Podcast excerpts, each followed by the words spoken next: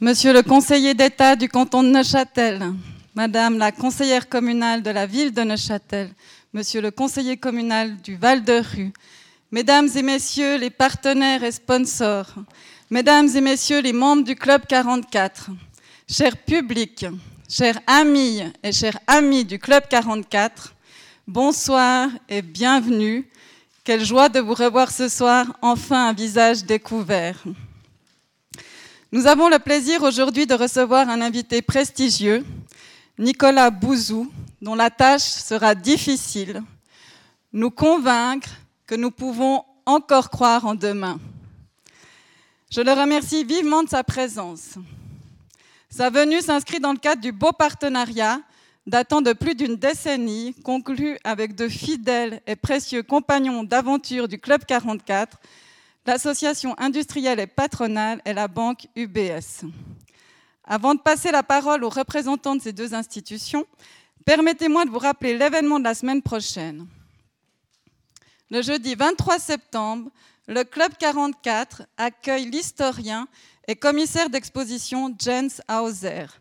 Il évoquera les zones de friction entre l'art, la technologie et le vivant, concept hautement à la mode mais encore relativement flou.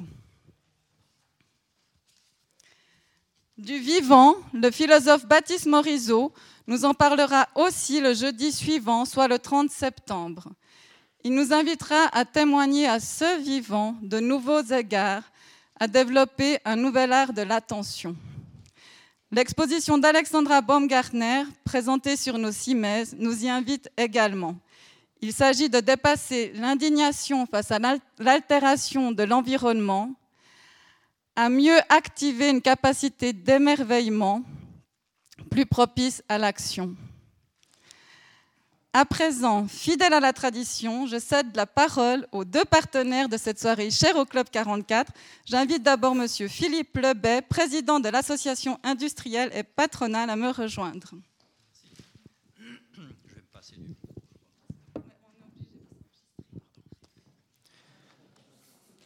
Conforme aux règles. Bonsoir à toutes et à tous. J'ai le plaisir à vous retrouver aussi nombreux pour partager la traditionnelle soirée de l'AIP ici au Club 44.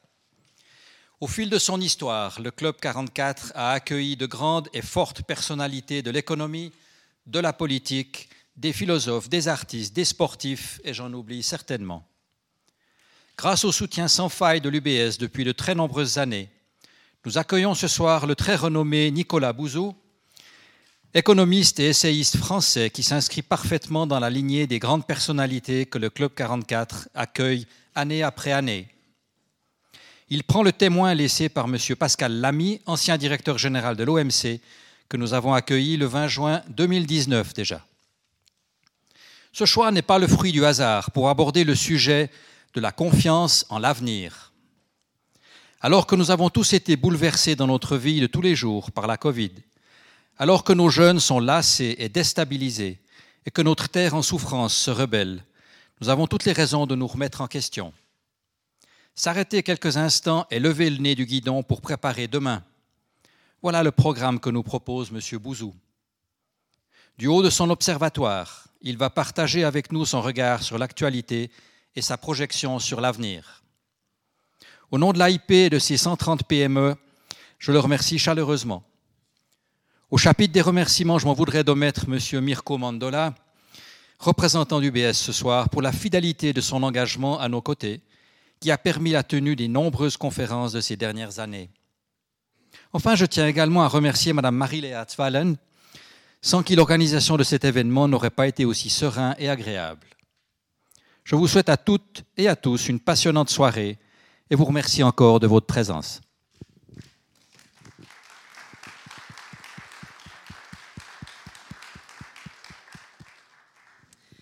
Merci, Monsieur Lebet, pour ces riches paroles. J'invite maintenant Monsieur Mirko Mandola, délégué cantonal UBS Neuchâtel-Jura, à s'exprimer. Parfait. Mesdames, Messieurs, chers partenaires, chers invités, ceux qui me connaissent savent que j'ai l'habitude de, de, débuter un message euh, en utilisant une citation. Ce ne sera pas le cas ce soir. Euh, même s'il y en avait beaucoup qui me venaient à l'esprit et puis qui auraient pu euh, plutôt bien se prêter, je dirais, dans, la période dans laquelle nous sommes entrés, voilà, environ 18 mois. Je suis d'ailleurs plutôt prêt à prendre les paris que toutes et tous dans la salle, on se souvient parfaitement où on était, qu'est-ce qu'on faisait au moment de l'annonce du, premier confinement. Ça, c'est voilà, les bienfaits de, la mémoire. Euh, personnellement, je me souviens, moi, de, de la joie de mes enfants quand je suis rentré à la maison le soir. Papa, papa, l'école est fermée dès lundi. Nous sommes en vacances. En vacances, voilà, c'est l'insouciance. Alors je vous rassure, vous l'imaginez bien, la joie a été euh, plutôt de courte durée. Euh, ils se sont assez vite rendus compte qu'en fait, euh, avoir une vie sociale et culturelle et poursuivre des buts dans la vie, c'est véritablement important. Donc cette privation de liberté les a plongés dans le, dans le désarroi. Mais heureusement, ce désarroi s'est aussi très vite, très vite transformé en espoir et nous nous sommes adaptés. Nous nous sommes adaptés. Mesdames, Messieurs, au nom du BS et de son comité de direction dans le canton de Neuchâtel, je vous souhaite évidemment une cordiale bienvenue. Vous l'avez compris, je suis très heureux d'être ici ce soir euh, parmi vous pour cette euh, traditionnelle rencontre euh, avec l'AIP et le Club 44 à mon tour. Merci beaucoup, Monsieur Lebet. Merci, Madame Swallen, à toute votre équipe également pour l'excellente collaboration tout au long de ces années. J'oserais même, hein, vous nous avez manqué. Hein. Euh, c'est aussi la raison pour laquelle je ne souhaite pas euh, vous adresser un message particulièrement élaboré ce soir, mais plutôt un message qui vient du cœur, un message d'espoir, un message d'optimisme. Beaucoup prédisent un jour la fin de, la pandémie, d'autres nous disent qu'il faudra apprendre à vivre avec éternellement. Euh, quoi qu'il arrive, quoi qu'il en soit, je crois ont la capacité des êtres humains à trouver de nouvelles solutions, à trouver de nouvelles pistes. Je crois aveuglément en cette capacité d'adaptation et paradoxalement, pour entrer dans le thème de la conférence, je crois aussi qu'il y aura des opportunités dans cette situation et que tant pour l'Europe que pour la Suisse, il sera important de, de les saisir. Donc c'est dans ce contexte, Monsieur Bouzou, que je me réjouis de vous entendre, tout comme euh, nos invités. Et voilà, je termine peut-être en adressant aussi un, merci, un merci aux entreprises, un merci aux autorités, un merci à tout le monde finalement pour la résilience démontrée pendant cette période. Et je vous souhaite d'ores et déjà force et courage pour la suite. Donc une belle soirée à vous, merci, et je vous repasse la parole.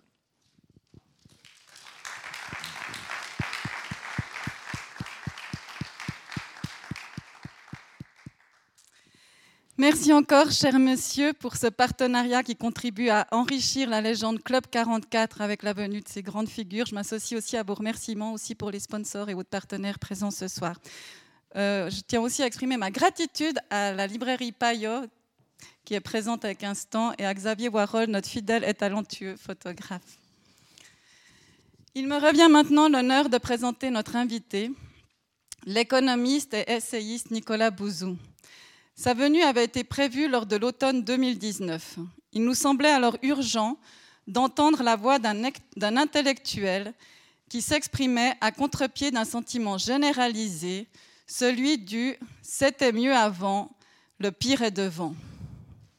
C'était avant la pandémie.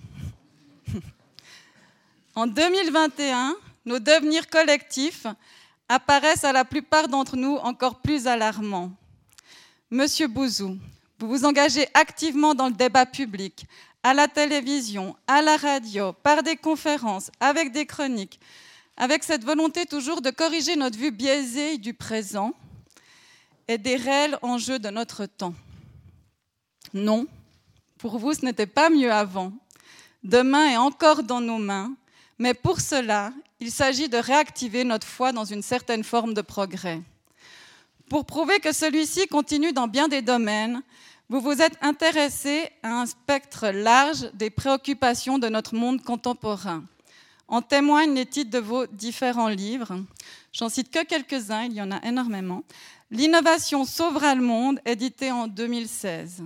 La comédie Inhumaine, édité lui en 2018. Ce livre, coécrit avec Juliette Funès, qui était à notre tribune, est devenu, je crois, un énorme best-seller. Vous y dénoncez la tendance dans le monde du travail au tout process, un frein délétère à la motivation, à l'intuition et à la créativité. Suivra en 2019 un autre livre coécrit avec Luc Ferry, Sagesse et folie du monde, qui vient, comment s'y préparer, comment y préparer nos enfants. Puis l'année passée est sorti L'amour augmenté, nos enfants et nos amours au XXIe siècle. Tous ces livres, vous les trouverez sur le stand de la librairie Payot. Monsieur Bouzou a également fondé le Cercle de Belém. Celui-ci rassemble des intellectuels européens progressistes et veut défendre une ouverture sur le monde. De vague en vague, la venue de notre, Pardon, la venue de notre conférencier ce soir a été reportée, je l'ai dit, de plus d'une année. Mais au final, c'est sans doute une chance. Monsieur Bouzou a suivi de très près la pandémie, devenu un habitué, je crois, des cabinets ministériels français. Le conseil, en effet, c'est votre spécialité. Vous avez créé en 2006 à cet effet le cabinet Asteres, une société d'analyse économique que vous dirigez toujours. Vous venez aussi de publier le livre Homo Sanitas. Vous démontrez qu'Homo sapiens est en essence un Homo Sanitas. Pourtant, il s'agirait pour lui, dites-vous, moins de guérir que de gagner en liberté et en capacité de faire. Aujourd'hui, oui, le vagalame collectif semble s'accentuer. Oui, vous ne niez pas, demain sera peut-être difficile. Mais les surlendemains, d'après vous, chanteront si nous sommes capables de nous réinventer un avenir. Monsieur Bouzou, je vous laisse la parole et je vous souhaite à toutes et à toutes une excellente soirée.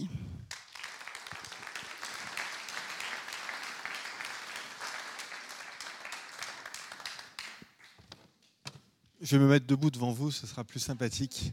Derrière, vous préférez? Ah oui, c'est pour qu'on me voit, c'est ça? Alors du coup, je vais m'asseoir parce que la posture, c'est pas grave, ça n'a aucune importance. Bonsoir à toutes et tous. C'est la première fois que je reviens en Suisse depuis le début de la crise, et donc cette euh, soirée a évidemment une couleur euh, particulière euh, pour moi, comme je le disais à certains d'entre vous. La relation entre la France et la Suisse est assez paradoxale puisque nous sommes incroyablement proches géographiquement et incroyablement différents sur le plan culturel, sur le plan politique. Tant mieux pour vous d'une certaine façon, mais c'est, je crois, la première fois dans l'histoire commune de nos deux pays, néanmoins, je dis ça quand même pour faire preuve d'une certaine fierté française, que la Suisse met en place une mesure de politique publique, le certificat Covid, ce que l'on appelle nous le, pass sanitaire, euh, après la France.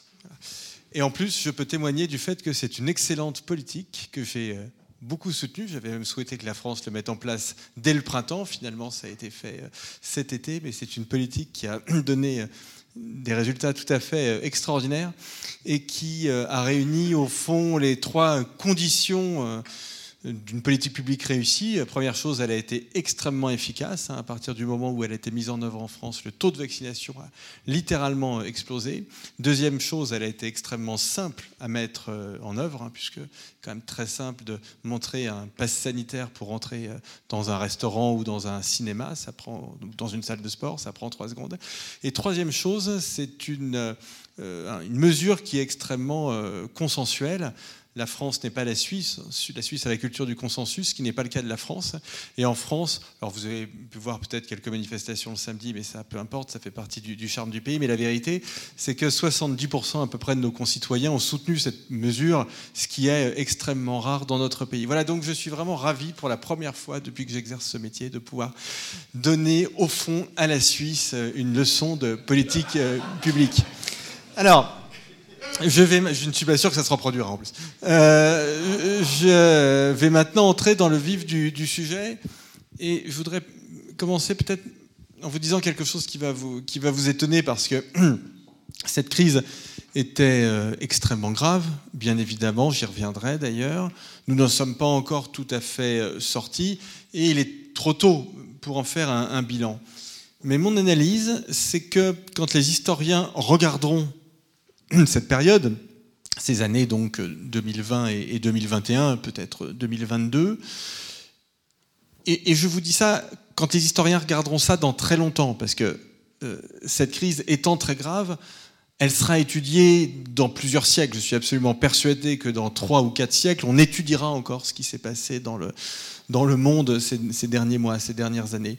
Mon analyse, c'est que le consensus des historiens, sera au fond de dire que cette crise a été incroyablement bien gérée, à la fois sur le plan éthique, sur le plan économique et sur le plan sanitaire. Et je voudrais, si vous en êtes d'accord, commencer par ce, par ce point. En réalité, euh, extrêmement rapidement, on a compris ce qui s'était passé, alors même que nos partenaires chinois ne nous ont pas beaucoup aidés en matière de transparence euh, ils auraient sans doute euh, pu, euh, pu mieux faire. Alors on voit d'ailleurs, et j'y reviendrai dans le cours de, cette soirée, que tout ne fonctionne pas bien en Chine et que le modèle chinois, même s'il est très spectaculaire, même s'il a donné des résultats incroyablement spectaculaires ces 30 dernières années dans le domaine de l'innovation, dans le domaine technologique, dans le domaine économique, mais on voit qu'il a quand même des failles qui peuvent créer des problèmes. Et donc les semaines, les mois que nous avons perdus à cause du manque de transparence du, gouvernement chinois, c'est quelque chose qui a été clé dans la gravité euh, de, l'épidémie et de la crise que nous avons euh, connue. Mais au fond, dès que dans les pays développés, l'information a été disponible, dès qu'on a compris que toutes ces pneumonies qu'on voyait arriver dans les hôpitaux étaient liées à un virus qui venait de Chine, que c'était un coronavirus.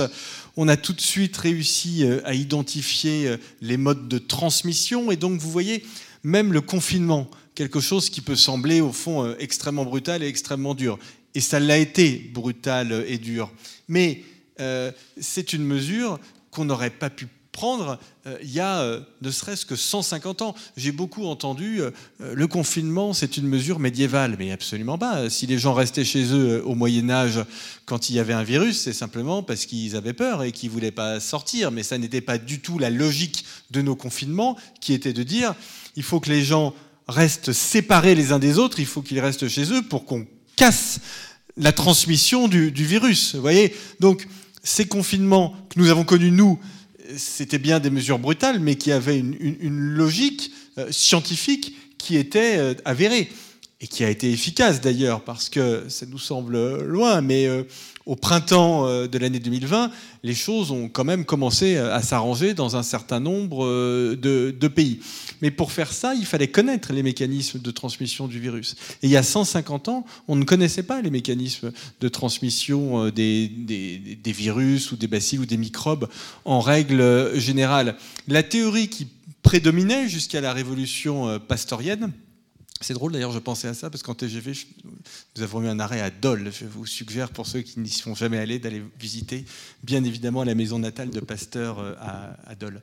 Et donc, avant la révolution pastorienne, on ne connaissait pas au fond les, mécanismes de transmission des virus. D'ailleurs, on ne savait même pas ce que c'était qu'un virus.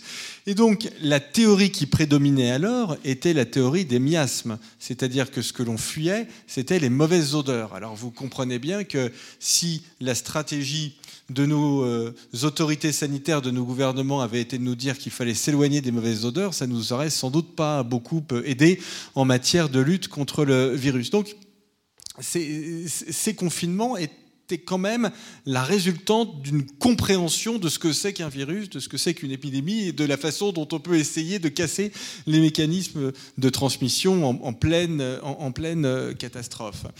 Euh, pourquoi est-ce qu'on a fait ça? Au début de l'épidémie, les gens qui mouraient étaient essentiellement des gens fragiles, âgés, qui avaient des comorbidités, des gens qui étaient dans des situations d'obésité euh, maladive. Eh bien, dans tous les pays du monde, on a fait ça pour les protéger, c'est-à-dire pour protéger les plus fragiles.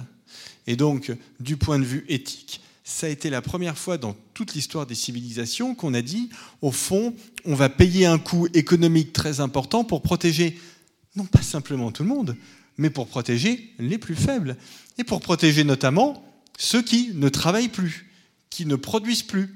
Et donc, c'était un acte qui était un acte purement euh, moral. Moi, je me suis beaucoup battu ces dernières années contre ceux, notamment en France, qui critiquaient la modernité en disant qu'au fond, la modernité, le capitalisme contemporain, mondialisé, appelez-le comme vous voulez, euh, était euh, uniquement une modernité matérialiste. Ce que l'on a vu, c'est très exactement l'inverse. Nous n'avons pas du tout géré cette crise de façon matérialiste, on a fait exactement l'inverse. Nous avons accepté dans nos pays des récessions importantes, des pertes de pouvoir d'achat pour protéger les plus, les, plus faibles. L'épidémie est revenue par vagues, on a mis en place des observatoires extrêmement performants, on a mis en place les gestes barrières. Là aussi, c'est très sophistiqué. Savez-vous quand a été inventé le gel hydroalcoolique? Dans les années 60. Le gel hydroalcoolique, c'est une innovation extrêmement euh, récente.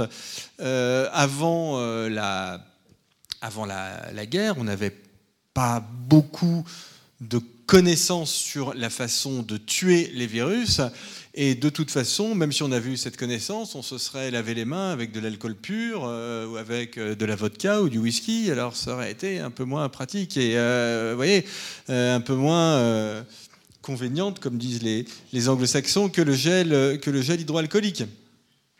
Et puis, bien évidemment, et j'y reviendrai là aussi, sont arrivés les vaccins dans un laps de temps incroyablement court. Et ces vaccins ARN messagers sont au départ d'une révolution thérapeutique qui va nous apporter beaucoup de choses positives euh, ces prochaines années. Donc, vous comprenez que on a gérer cette crise avec des préoccupations euh, éthiques que l'on a placées euh, au, premier plan, nous avons été relativement efficaces du point de vue sanitaire. On va voir ce que va nous dire euh, l'avenir. Mais je peux vous dire que les épidémies de peste du Moyen Âge et même les épidémies de choléra du 19e siècle, ça ne durait pas 18 mois. Hein. D'accord? Ça ne se comptait pas en mois ni même en années, ça se comptait plutôt en décennies. C'est-à-dire que l'année 2020, c'était pendant 30 ans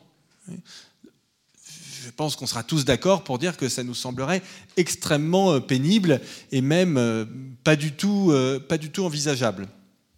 Donc, nous l'avons bien géré sur le plan éthique, nous l'avons bien géré sur le plan sanitaire, et nous l'avons très bien géré sur le plan économique, puisque partout dans le monde, nous avons mis en place des politiques pour protéger les entreprises, pour protéger les gens, avec une idée qui était une idée euh, extrêmement juste hein, du point de vue intellectuel, du point de vue du raisonnement économique, qui consistait à dire, au fond, euh, cette crise, euh, c'est la faute de personne. en tout cas, c'est pas la faute des entreprises, c'est pas la faute des salariés, c'est pas la faute des travailleurs. Et donc, bah, il n'y a aucune justification à ne pas les protéger. Mais en plus, ceux qui, par exemple, dans l'hôtellerie ou dans la restauration, feraient faillite en raison de cette crise ne serait pas sanctionné en raison d'un acte de mauvaise gestion, mais serait sanctionné euh, simplement parce qu'il n'aurait pas eu de chance, parce qu'une catastrophe qui n'était pas prévisible leur serait tombée dessus, ou aussi tout simplement parce qu'on leur, aurait demandé de fermer, puisque dans la plupart des pays du monde, on a fermé les restaurants, les hôtels, les, salles de sport, les, piscines, euh, pendant plusieurs mois. Et donc l'idée intellectuellement était de dire, quand viendra la reprise, quand on rouvrira l'économie, on a besoin de tout le monde. Le restaurant qui est en face de chez moi, on aura toujours besoin de lui. Alors certes, si je fais un raisonnement purement théorique, schumpeterien, je pourrais dire euh, on va le laisser faire faillite et puis c'est pas très grave parce que ça va libérer des facteurs de production et puis euh, on recréera un autre restaurant qui rachètera des machines, qui rachètera des équipements et qui rembauchera les gens. enfin, vous conviendrez avec moi que c'est beaucoup de souffrance pour euh, pas grand chose.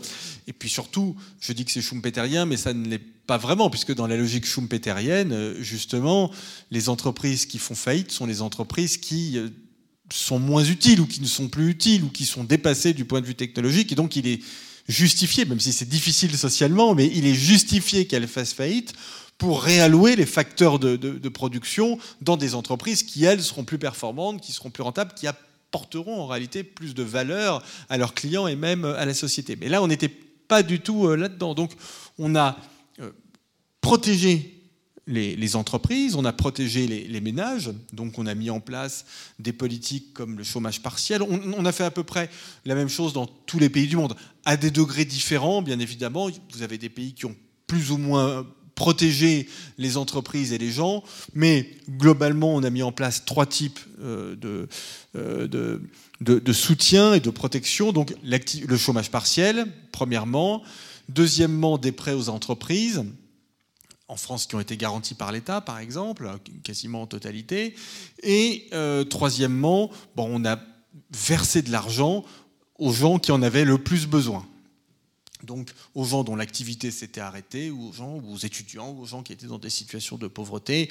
En France, on a appelé ça le fonds de solidarité, mais peu importe. Alors, comme je vous disais, euh, ces, trois mesures euh, ont été dosées différemment en fonction des pays. Par exemple, en France, on a mis énormément d'argent, 35 milliards d'euros à peu près, sur le chômage partiel, comme en Allemagne. Euh, aux États-Unis, il y a très peu de chômage partiel et on a plutôt versé de l'argent aux gens. Donc on a fait une sorte de fonds de solidarité. On a distribué des chèques en fait euh, où on a crédité les comptes bancaires des gens. Mais en général, on a distribué des chèques et quand vous en parlez à des Américains, beaucoup d'ailleurs étaient eux-mêmes surpris de recevoir des chèques de l'État chez eux. Donc ça a pris cette forme-là. Donc on a plutôt aidé les gens en versant de l'argent, en versant des, subventions. Mais partout dans le monde, on a euh, protégé euh, l'économie et ça a plutôt bien fonctionné en 2020, la récession dans le monde, la, baisse de la production, la baisse de l'activité économique au niveau mondial a été limitée à 2%. Donc ça a été quand même extrêmement euh, limité. Et dans beaucoup de pays, on a réussi à limiter les faillites, voire d'ailleurs à, geler euh, les faillites. Ça a été le cas dans la plupart des pays euh, européens. C'est le cas en Allemagne, par exemple, en France aussi, en Suisse, j'imagine que la situation ne doit pas être très, très différente. On a à peu près réussi à maintenir le pouvoir d'achat. Et dans beaucoup de pays, le niveau d'activité économique sera à la fin de l'année ce qu'il était avant la crise. Donc, vu la gravité de la crise, c'est quand même une, une performance. Et en Suisse comme en France, alors en Suisse c'est pas nouveau, en France c'est plus nouveau, mais en Suisse comme en France, comme au Royaume-Uni, comme aux États-Unis, le principal problème des entreprises aujourd'hui, c'est les difficultés de recrutement. Alors c'est un vrai problème, mais je vais vous dire quelque chose. S'il y a 18 mois, on m'avait dit, le principal problème des entreprises dans 18 mois, ce sera les difficultés de recrutement, moi j'aurais signé, mais tout de suite. Hein. Vraiment. D'accord? Je sais que c'est compliqué pour ceux d'entre vous qui gèrent des entreprises, bien évidemment, mais ça reste quand même un problème de riche d'une certaine façon. Et donc, ça traduit, même si c'est un problème, hein, je ne le sous-estime pas du tout, évidemment, mais ça traduit quand même quelque chose de positif. Ça veut dire qu'il y a de l'activité économique et que nous n'avons pas été euh, emportés euh, par cette crise. Succès éthique, succès sanitaire, succès euh, économique. Vous voyez quand même que le monde n'a pas à avoir honte de ce que l'on a, a réalisé. Alors, vous allez me dire, à fort juste titre, oui, mais on a protégé euh, les gens fragiles, euh, c'est très bien. On a les vaccins, c'est très bien. On a protégé les entreprises, c'est très bien. Mais, mais les jeunes, ça a été quand même terrifiant pour eux. Ça a été très dur pour les jeunes ils ont perdu deux années de leur vie. Alors, moi j'ai un discours qui notamment en France m'a fait un peu remarquer parce que, euh, comment dire, je pense déjà que tout le monde a perdu deux années de sa vie, quel que soit l'âge. Je pense que l'âge n'a pas d'influence sur le temps que nous avons perdu. C'était le même pour tout le monde. C'est la première remarque. La deuxième remarque, c'est que pardonnez-moi pour la brutalité de mon analyse, mais ceux qui ont le plus souffert, c'est quand même ceux qui sont morts. Euh, et leurs familles. Non, non, mais c'est pas les jeunes. Euh, il vaut mieux avoir passé deux mois, euh, comme 12 mois devant Netflix qu'être mort, étouffé. Non, non, mais parce que le décès de la Covid-19, c'est pas drôle, hein. c'est absolument terrifiant, si vous voulez. Donc ceux qui ont plus souffert, ce sont les millions de personnes dans le monde qui nous ont euh, quittés. un professeur français barbu venant de Marseille, dont vous avez peut-être entendu parler, nous a expliqué depuis le début de la crise euh, que c'était pas grave que les gens de 80 ans soient morts puisque l'espérance de vie à la naissance est de 80 ans. Euh, évidemment, cette remarque est absolument indigne pour qui connaît un tout petit peu, vraiment un tout petit peu, c'est-à-dire un niveau euh, vraiment seconde, j'imagine, en matière de démographie. C'est-à-dire que l'espérance de vie est de 80 ans, mais ça ne veut pas dire que quand vous avez 80 ans, vous mourrez automatiquement. Et heureusement. Hein. Eh oui. parce qu'en fait, non mais ça sous-entend ça, en réalité. Alors, quand vous avez 80 ans, vous avez, en Suisse comme en France, une espérance de vie d'une bonne dizaine d'années. Et c'est une moyenne, donc en réalité, vous pouvez espérer vivre beaucoup plus que, que 10 ans. Et donc, en réalité, les gens qui étaient en bonne santé à 80 ans, en Suisse comme en France, 80% des gens de plus de 80 ans sont en bonne santé, à peu près. Et ça veut dire qu'ils ont perdu, peut-être d'ailleurs pour eux, les années qui comptaient le plus euh, en, réalité. Et donc, je trouve tout à fait euh, malvenu de sous-estimer ça, et je trouve tout à fait malvenu de dire que, euh, au fond, tout ça pour ça, quoi. C'est-à-dire que on n'a pas permis aux jeunes d'aller à l'école pendant quelques mois pour sauver des gens qui allaient mourir de toute façon. Oui, on va tous mourir de toute façon, donc c'est pas ça le sujet.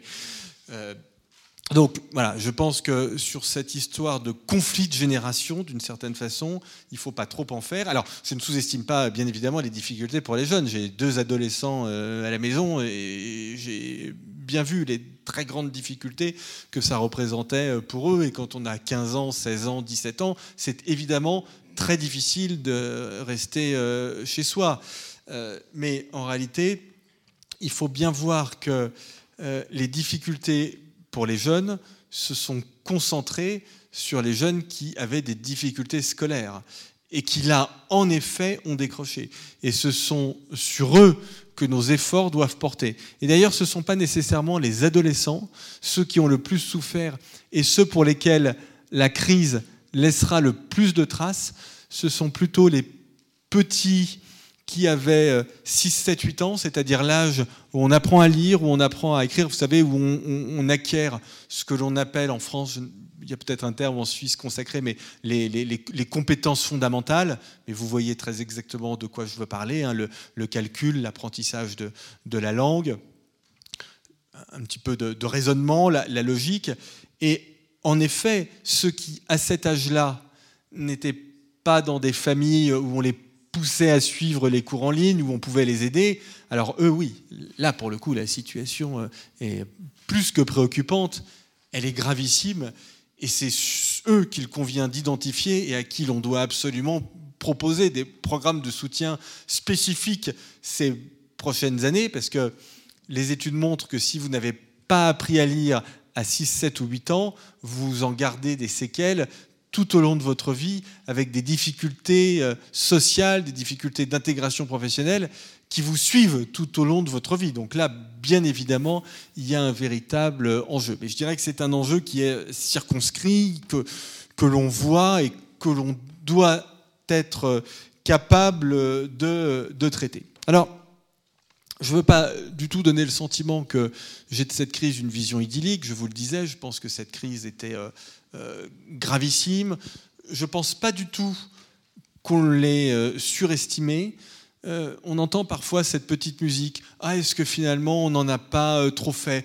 Ah là là, est-ce qu'on n'est pas un peu quand même Est-ce qu'on manque pas un peu de virilité Est-ce qu'on n'aurait pas pu, un peu comme Trump ou Bolsonaro, dire quand même que bon, on n'allait pas se laisser impressionner par, le virus? Vous voyez que ceux qui ont tenu ce discours, ça leur a pas porté chance et surtout ça n'a pas porté chance euh, à leur euh, peuple parce que bien évidemment la situation est extrêmement grave. Mais une épidémie, et j'ai développé ce point dans Homo Sanitas que vous avez eu la, gentillesse de, citer, les effets d'une épidémie ne se comptabilisent pas en morts. Une épidémie, ça va très au-delà des morts. C'est bien le problème. Je vais vous prendre un exemple euh, précis on va faire une expérience de pensée. Euh, il y a eu en France à peu près, je prends la France, non pas pour parler de la France, mais pour prendre un grand pays, il y a eu 150 000 morts en France de la Covid-19. Mais imaginez euh, un tremblement de terre qui aurait fait 150 000 morts. Est-ce que ça aurait été euh, moins grave ou plus grave, ou, équivalent? Mais ça aurait été beaucoup moins grave. Pourquoi ça aurait été beaucoup moins grave? Évidemment, un mort est un mort et, et, nous aurions porté le deuil de ces 150 000 personnes. Mais il n'y aurait pas eu d'effet sur la société une catastrophe naturelle ne déstabilise pas une société. Alors évidemment, on en aurait euh, tiré les leçons, on aurait essayé de mieux protéger les habitations, euh, par exemple, mais ça ne serait pas allé au-delà. Pour le dire autrement, une catastrophe naturelle, c'est un choc, ça n'est pas un processus qui déstabilise une société. Une épidémie, c'est un processus qui déstabilise une, euh, une société. le Covid-19 envoie à peu près 10% des cas symptomatiques à l'hôpital. Croyez-moi, j'ai regardé ça de très près, vous n'avez pas un seul système de santé au monde qui est configuré pour faire face à cela. Ça n'existe pas. C'est la raison pour laquelle, même en Suisse, où le système de santé est l'un des meilleurs au monde, il a fallu prendre des mesures. Parce que si on n'avait pas pris de mesures, beaucoup de gens seraient morts étouffés dans la rue ou chez eux. C'est très exactement ce que l'on a pu voir en Inde ou au Brésil. Le Brésil étant l'exemple d'un pays qui a un système de santé assez correct en réalité, mais où on n'a pris pendant longtemps aucune mesure et où donc la situation est devenue extraordinairement euh, grave. Ce que je veux vous dire par là, c'est que non seulement je pense que nous n'avons pas surestimé la crise. Mais à la limite, s'il y a eu un biais, je pense qu'on a eu plutôt du mal à la regarder en face. Je pense que par euh, certains côtés, on l'a sous-estimé et qu'on la sous-estime encore. Un phénomène que nous sous-estimons, aussi par manque de connaissances, c'est le phénomène des Covid longs. On sait que 10% des Covid aboutissent à des Covid longs. On connaît mal, par définition, ces Covid longs, puisque la crise euh, est une crise qui est récente. Mais on sait ceux d'entre vous, d'ailleurs, qui ont des responsabilités en entreprise le voient peut-être. Moi, on me le dit, par exemple, les, très grandes entreprises comme les banques me disent, on voit revenir des gens qui ont encore des séquelles, qui ont du mal à monter des escaliers, alors que ce sont des gens qui ont été malades il y a un an. Donc ça, typiquement, c'est un phénomène hein, qu'on a encore euh, du mal euh, à, éclairer, qu'on a du mal à chiffrer, dont on a du mal à, saisir toutes les, toutes les implications. Donc, il faut pas culpabiliser en se disant on en a fait trop, on n'a pas été courageux. Non, pas du tout. Je pense qu'on a apporté des réponses qui étaient des réponses tout à fait euh, appropriées. Et vous savez, il y a deux types d'événements qui peuvent traumatiser et déstabiliser une société. En fait, il n'y en a que deux. Euh, ce sont les épidémies et les guerres. Quand on regarde l'histoire sur très longue période, on voit vraiment que ce sont euh, ces moments qui génèrent des tournants euh, extrêmement brutaux dans une, dans une société, puisque ce sont des moments de, traumatisme où on se pose plein de questions. Et c'est de là, et je réponds déjà à la question que vous m'avez posée ce soir, c'est ça ce qui peut faire naître une certaine confiance. C'est que, au fond, cette crise, ce choc a été tellement fort, tellement grave, tellement soudain, tellement surprenant qu'il nous oblige à en tirer des leçons. Et les leçons que nous tirons, je trouve que ce sont des leçons euh, qui sont euh, plutôt euh, positives. Dans beaucoup de pays, pas en Suisse d'ailleurs, mais dans beaucoup de pays, cette crise a été un révélateur de la désindustrialisation. C'est tout bête. On n'a pas découvert la désindustrialisation avec cette crise. On avait des chiffres pour suivre ça.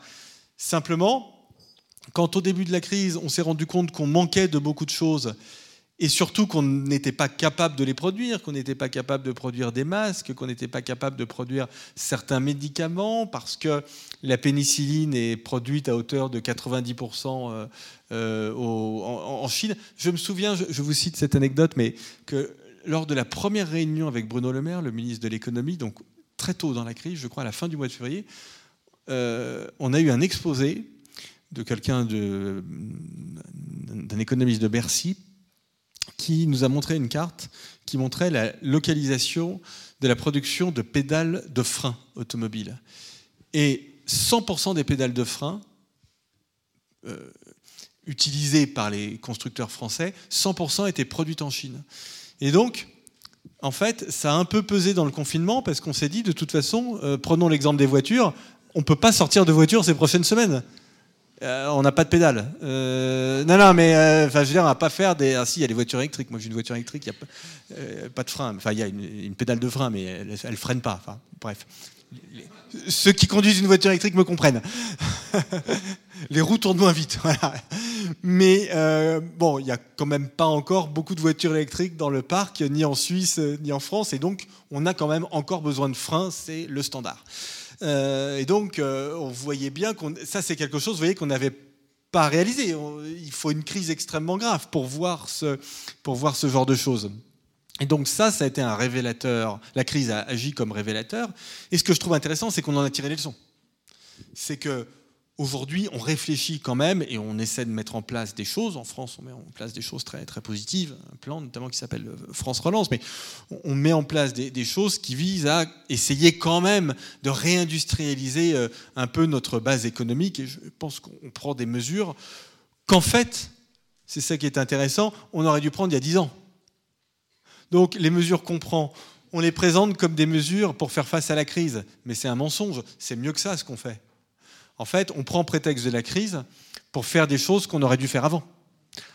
Parce que la crise a été un révélateur. Ce n'est pas un hasard, mais c'est justement parce que ça a fait apparaître aux politiques, à l'opinion publique, des choses que les experts savaient, mais qu'on avait du mal euh, à, communiquer. C'est sûr que si on avait dit il y a 10 ans, on ne fait pas assez de pédales de frein en France, bon, ça aurait un peu amusé, quoi, mais ça n'aurait pas généré un électrochoc, euh, si vous voulez. Donc là, on était dans une situation telle que tout était problème, que tout était traumatisant, que tout était bloquant. D'accord? Je ne reviens pas sur les masques, mais on a eu du mal à produire euh, des, masques.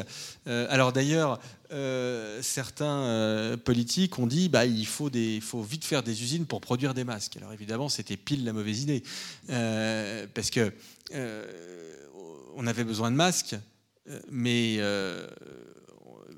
produire, euh, construire des usines de masques, euh, c'est se donner des capacités de production dont on n'est pas sûr euh, d'avoir l'utilité dans 10 ans. Peut-être que la prochaine pandémie, ce sera, un, je sais pas, un virus respiratoire, intestinal, pardon. on va pas manger des masques.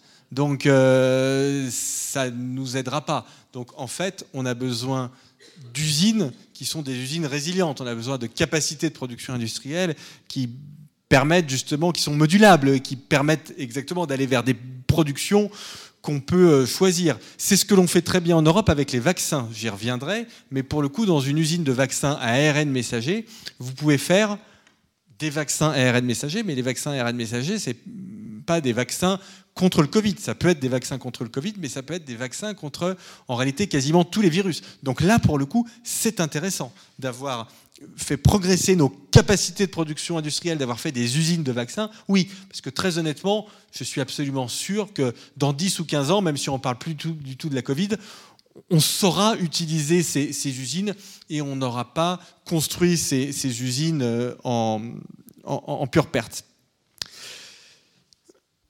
Évidemment, même si cette crise a été euh, plutôt bien gérée, euh, il y a des défis très importants devant nous, des séquelles laissées par cette crise.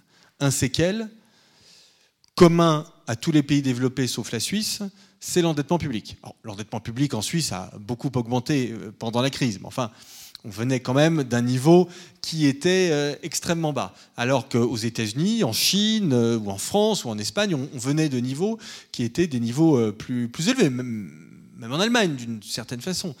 Euh, en Allemagne, on avait un taux d'endettement qui était de 50%, il est passé à 70%. En France et aux États-Unis, il était à 100%, on est passé à 120%. On est à peu près dans les mêmes ordres de grandeur euh, au, Royaume-Uni. Donc nous sortons de cette crise. Euh, avec un endettement public qui est extrêmement, extrêmement lourd. D'ailleurs, je reviens à mon parallèle avec la guerre, il fonctionne aussi quand on regarde l'impact d'une guerre et l'impact d'une épidémie sur les finances publiques. C'est à peu près le même. Euh, la crise Covid dans un pays comme la France, ça a coûté, si on l'annualise, la même chose que la Deuxième Guerre mondiale. Alors, ce n'est pas du tout les mêmes types de dépenses, hein, bien évidemment, mais euh, c'est à peu près les mêmes euh, montants. On a à peu près le même type de récession. Hein. La récession en France en 2020, c'était moins 8%. Ben, il faut remonter à 1942 pour retrouver ce type de, de chiffres. Et les dépenses sont à peu près du même ordre. Donc guerre ou épidémie, on retrouve à peu près les mêmes tensions sur les finances publiques. Donc tous les pays développés, sortent de cette crise avec une situation de finances publiques qui est extrêmement euh, dégradée. Évidemment, on me demande souvent si ça m'inquiète, et j'ai deux réponses par rapport à ça. La première réponse, c'est de dire que de toute façon, il n'y avait pas le choix. Hein. Enfin, Il n'y a pas de contrefactuel, comme on dit en économie. Quand on avait nos réunions avec Bruno Le Maire, personne n'a dit en mars 2020, tiens, ce serait peut-être un moment intéressant pour euh, réduire les budgets. Euh, euh, tiens, si on faisait des économies sur les dépenses de santé, non, personne n'a eu cette idée absolument saugrenue, même chez les gens extrêmement rigoureux, ce qui est mon cas en matière de finances publiques.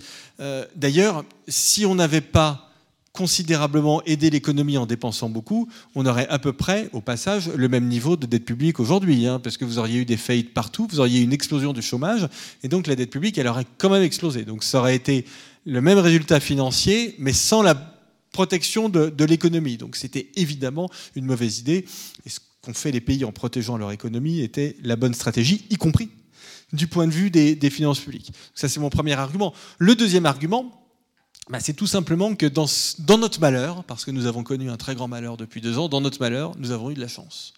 Notre chance, notre plus grande chance, c'est que nous sommes entrés dans cette crise avec des conditions financières qui sont mauvaises pour les banques, une courbe des taux plate, c'est-à-dire des taux d'intérêt de long terme qui sont quasiment à zéro, mais qui, pour les finances publiques, sont plutôt avantageuses parce que ça veut dire, voyez-vous, alors je suis désolé, je vais faire un tout petit peu de finances publiques, c'est ça peut sembler assez austère, mais ce que je vais vous dire est très simple et c'est très important pour comprendre pourquoi il ne faut pas trop paniquer avec les questions de finances publiques. Pendant cette crise, plus le taux d'endettement des pays a augmenté, plus la charge d'intérêt des pays a diminué. Pourquoi? Parce que plus on s'est endetté, plus on a substitué de l'endettement à 0, 0,5% ou 1% à de l'endettement qui était à 3, 4, 5%. C'est très spectaculaire dans le cas de la France, notre charge d'intérêt, c'est-à-dire ce qu'il y a dans le budget de l'État en paiement des intérêts de la dette, a considérablement diminué pendant la crise. Plus on s'est endetté, alors vous imaginez, en plus en France, la dépense publique, on s'en est donné à cœur joie. Et d'ailleurs, pour ceux d'entre vous qui ont le malheur de suivre le début de la campagne présidentielle, vous avez déjà vu que Anne Hidalgo, par exemple, a proposé de doubler au moins le salaire des enseignants et tout est dans le au moins, si vous voulez, qui, qui, laisse, je trouve, une espèce de, de, boulevard euh, voilà, devant nous qui est, tout à fait, qui est tout à fait intéressant. Elle a raison sur un point, il faut absolument augmenter les enseignants, ça c'est tout à fait juste et il y a vraiment quelque chose à faire. Mais doubler au moins, enfin, alors si, si c'est le cas, euh, je pourrais tripler au moins, enfin je veux dire, pourquoi s'arrêter en, si bon, en, si bon chemin? Euh, La palme, revenant pour moi, à Marine Le Pen et Arnaud Montebourg, euh, qui ont proposé, pour une raison qui est quand même un peu mystérieuse, parce que ça ne me semblait pas être un dossier prioritaire pour la France, de nationaliser les autoroutes euh, alors d'ailleurs, je ne pense pas qu'ils veuillent les nationaliser, puisque les autoroutes euh, sont gérées par des entreprises, Vinci FH, dont je vois mal l'intérêt de les nationaliser. Je pense qu'ils veulent dire en fait qu'ils veulent rompre le contrat, la concession et la reprendre à leur charge, ce qui coûterait en termes de pénalité 50 milliards d'euros. Je déconseille, parce qu'il se trouve que euh, si vous allez en France de temps en temps, vous y allez sans doute, s'il y a un truc qui est super beau, c'est les autoroutes. Euh, elles sont très belles, elles sont très bien entretenues. On a des aires d'autoroute absolument euh, merveilleuses. Euh, et donc, vraiment, payer 50 milliards d'euros pour que l'État les gère mal me semble une idée assez saugrenue. Mais ce que je veux dire par là, c'est que. et en fait, c'est ça le vrai problème de cette crise en matière de finances publiques c'est que ça a pu donner le sentiment que l'argent était magique que la dépense publique était magique et qu'on pouvait tout faire avec de la dépense publique. Or, ce n'est pas vrai. Et je vais vous dire quelque chose que vous, vous comprenez, parce que la Suisse a cette éthique et cette culture-là. Et on l'a malheureusement beaucoup moins en France. Mais beaucoup de pays sont quand même comme la France de ce point de vue-là. Euh, et l'économiste qui a le mieux expliqué ça, ça va vous surprendre, c'est Marx en réalité. Puisqu'il y a beaucoup de pages tout à fait éclairantes chez Marx en matière d'analyse économique. Et ce que Marx explique très bien, c'est que toute valeur, vous pouvez prendre le problème comme vous voulez mais toute valeur vient du travail. Il n'y a rien d'autre que le travail qui crée de la valeur. Autrement dit, vous pouvez faire tous les plans de relance que vous voulez, vous pouvez faire toutes les dépenses publiques que vous voulez. Au bout d'un moment, la seule chose qui compte, c'est que les gens travaillent. Et donc, rien n'est magique. Il n'y a pas d'argent magique. Alors bien évidemment, on peut faire de la dépense publique.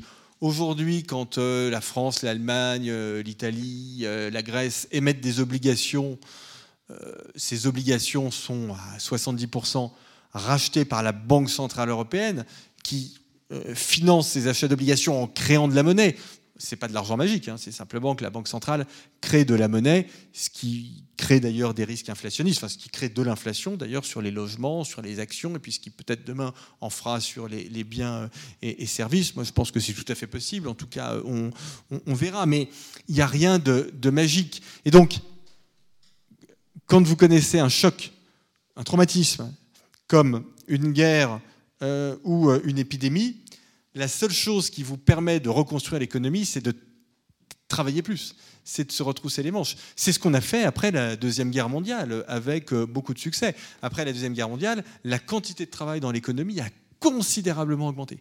Et elle a considérablement augmenté, c'est un fait historique intéressant, je trouve, sous l'effet de l'augmentation du taux d'activité féminin, puisque les femmes ne travaillaient pas n'était pas dans la vie active en tout cas euh, dans les années 50 euh, au sortir de la Deuxième Guerre mondiale. Et le taux d'activité féminin a considérablement augmenté pendant les Trente Glorieuses. Et ça a été vraiment euh, l'un des facteurs qui a tiré considérablement la croissance vers le haut. Parce que plus on est nombreux à travailler, plus on a d'activité économique. Donc c'est quelque chose de cet ordre-là qui va se jouer à la sortie de cette, de cette crise.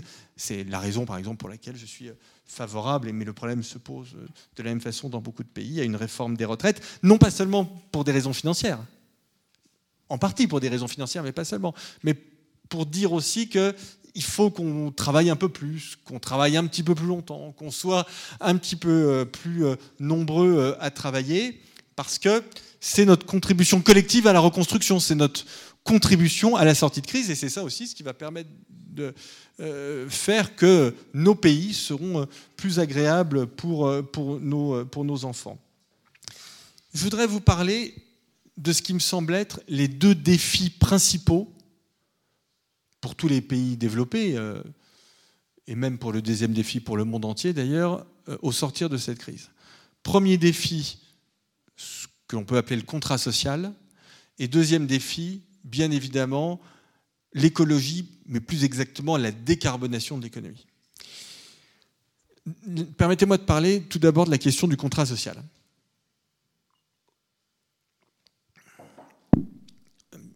Partout dans le monde, avant la crise, nous assistions à une augmentation des inégalités. Euh, cette augmentation des inégalités, elle était liée à la conjonction du progrès technique et de la mondialisation. Quand vous êtes dans ce type de période dans laquelle il y a beaucoup d'innovation et qui plus est euh, avec beaucoup d'échanges commerciaux, eh bien, vous avez des, phénomènes, alors pour parler comme les économistes, de destruction créatrice, c'est-à-dire de reconfiguration, de transformation de l'économie, qui sont extrêmement violents qui sont positifs pour la société dans son ensemble, parce qu'une société, une économie plus numérique, une économie avec plus de robots, avec plus d'intelligence artificielle, c'est une économie plus productive, donc qui va apporter davantage de revenus au niveau global. Mais quand vous regardez les choses secteur par secteur, vous voyez que cette transformation, elle crée beaucoup d'inquiétudes et même beaucoup de désordre. Ce sont les effets sociaux de la destruction créatrice. Et elle crée aussi beaucoup d'inégalités parce que ce sont des périodes où euh, bah, les gens qui sont les mieux formés, qui sont les plus à l'aise socialement, qui parlent des langues étrangères, qui, qui sont habitués à, voyager beaucoup, qui sont des citoyens du monde en quelque sorte, eh bien ceux-là euh, s'épanouissent et euh, ont les meilleurs jobs et gagnent énormément d'argent. Et à l'inverse, ceux qui n'ont pas eu la meilleure éducation, ceux qui ont des difficultés pour, s'exprimer, pour s'insérer socialement, eh bien, eux ont les métiers qui sont les moins bien payés, mais avec des écarts entre le bas de l'échelle et, le haut d'échelle, des écarts qui se creusent considérablement. Donc c'est typiquement hein, ce que l'on a vu aux États-Unis. vous savez qu'aux États-Unis, si je regarde l'évolution des revenus depuis 20 ans, on a un revenu médian euh, qui a euh, assez peu progressé. Donc le revenu médian, c'est le revenu vraiment tel que la moitié des gens gagnent plus et la moitié des gens gagnent moins. Et en revanche, le revenu moyen avait, lui, énormément euh, augmenté. Donc quand vous avez une déconnexion entre le revenu médian et le revenu moyen, ça veut dire que les inégalités explosent. Vous me dites si je suis pas clair. Si Jeff Bezos rentre dans cette pièce, ça fait pas bouger le revenu médian, mais ça fait bouger le revenu moyen. Voilà. Donc, euh, euh, donc c'est ce qui s'est passé typiquement aux États-Unis, raison pour laquelle le débat sur les inégalités a été très fort euh, aux, États-Unis et un certain nombre de, politiques, de sénatrices, de sénateurs démocrates notamment, sont des avocats d'augmentation d'impôts euh, assez importante euh, sur les personnes qui sont les plus, les plus fortunées. Alors, en Europe, on a beaucoup moins ce problème d'inégalité, mais on a à tout le moins un sentiment d'injustice, ce qui est un peu différent. En France comme en Suisse, on a quand même des mécanismes de redistribution et puis des États-providence qui permettent de maintenir les taux de pauvreté à des niveaux relativement euh, contenus. Mais une partie de la population peut avoir le sentiment, et parfois à juste titre, qu'elle ne va pas y arriver. Et ça, c'est la question de, la justice. Hein. Donc je distingue vraiment la question de l'injustice et la question des inégalités. La question des inégalités, des inégalités c'est une question arithmétique. Hein. Ça se mesure arithmétiquement. Vous pouvez prendre, vous diviser le revenu des 10% euh, de personnes qui ont les revenus plus élevés par euh, ceux qui ont les, enfin les 10% qui ont les revenus moins élevés. Ça vous donne une mesure des inégalités. Bon. Mais euh, ce qu'a très bien montré le grand théoricien de la justice John Rawls, c'est que les inégalités ne sont pas graves à partir du moment où elles sont justes, parce qu'il peut y avoir des inégalités justes. Quand est-ce que les inégalités sont justes? Quand les personnes les plus pauvres en profitent. C'est-à-dire que si on est dans une société inégalitaire, mais que les personnes les plus pauvres ont la capacité à devenir moins pauvres, on est dans un système qui est inégalitaire mais juste.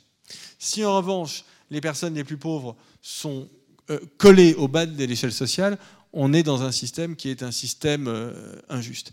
Et c'est quand même le problème auquel font face la plupart des pays européens à des niveaux différents, bien évidemment, moins en Suisse, qui est un pays au plein emploi, qu'en France, où il y a encore beaucoup de chômage de masse, mais néanmoins, on voit bien que c'est une préoccupation aujourd'hui qui concerne euh, tous les pays développés. Et il me semble que sur cette question du, contrat social, on doit vraiment inventer des politiques publiques qui sont des politiques publiques euh, qui sont euh, innovantes. Je vais vous donner deux exemples concrets hein, dans des domaines qui sont euh, complètement différents. Dans le domaine des revenus d'activité, par exemple, moi, je suis un très grand avocat de l'actionnariat salarié. Je pense que je suis un libéral donc je ne suis pas favorable à ce qu'on mette des contraintes sur les entreprises, je ne suis pas favorable à ce qu'on taxe toujours plus les riches. En revanche, ce que je voudrais, c'est que quand euh, un fonds d'investissement perçoit beaucoup de dividendes d'une entreprise de la grande distribution, la caissière, elle puisse aussi avoir des dividendes. Et je pense que ce serait vraiment euh, très juste. Ce que j'aimerais, c'est que dans les PME, euh, parfois les patrons soient un peu plus incités à euh, faire entrer un peu plus de gens euh, au, capital. C'est la raison pour laquelle je vais faire ces prochaines semaines des propositions extrêmement concrètes sur la libéralisation de la distribution d'actions gratuites sans droit de vote. Parce que la caissière de supermarché, elle ne me demande jamais de participer au conseil d'administration de Carrefour. Hein. ça n'existe pas. elle veut de l'argent. Et elle a raison de vouloir de l'argent. C'est sa préoccupation. Et donc là, je pense qu'on a des choses assez intéressantes et assez innovantes euh, à mettre en place dans les pays, euh, dans les pays développés. Deuxième exemple, c'est la question du coût des études. On a dans le monde aujourd'hui une inflation du coût des études euh, et on a aussi une prise en charge de la dépendance qui est relativement coûteuse. Ça veut dire que pour des gens qui ont une cinquantaine d'années, qui sont des gens qui gagnent très très bien leur vie, qui ont beaucoup travaillé, qui gagnent bien leur vie, ils peuvent se retrouver dans une situation où ils n'arrivent plus à financer le cumul des études des enfants et de la perte d'autonomie euh, des, parents.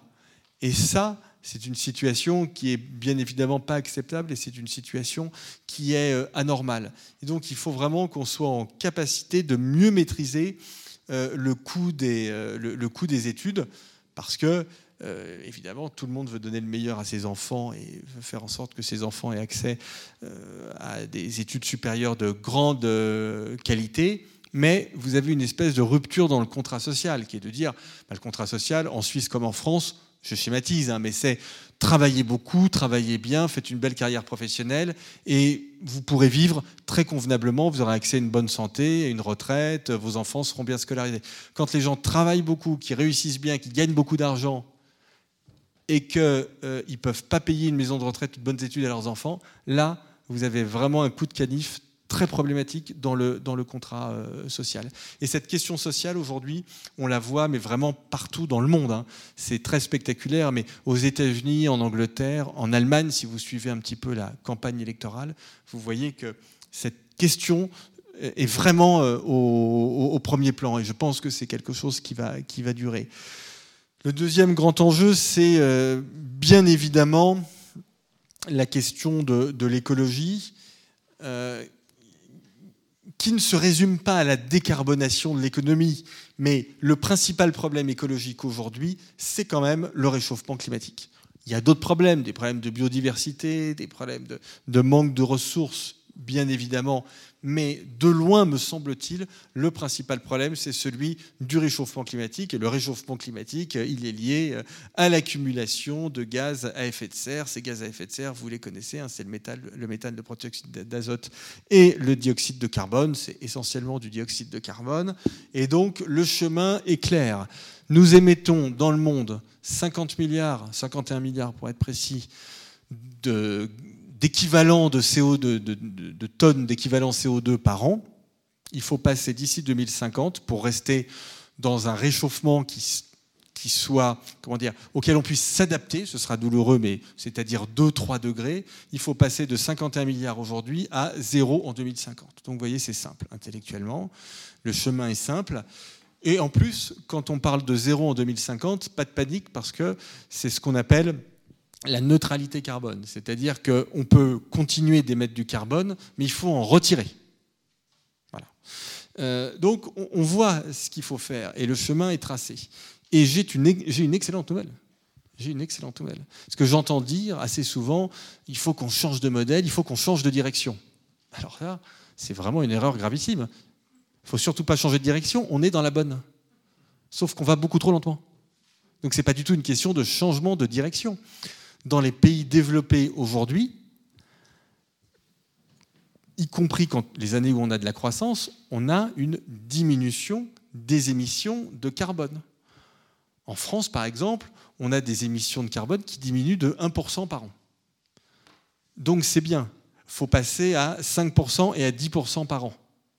Les ordres de grandeur sont à peu près les mêmes pour la plupart des pays développés, y compris euh, la Suisse. Donc il ne faut pas changer de direction. Changer de direction, ça veut dire qu'on fait remonter les émissions de carbone. C'est pas ça. Il faut aller beaucoup plus loin. Et comment on va aller beaucoup plus loin?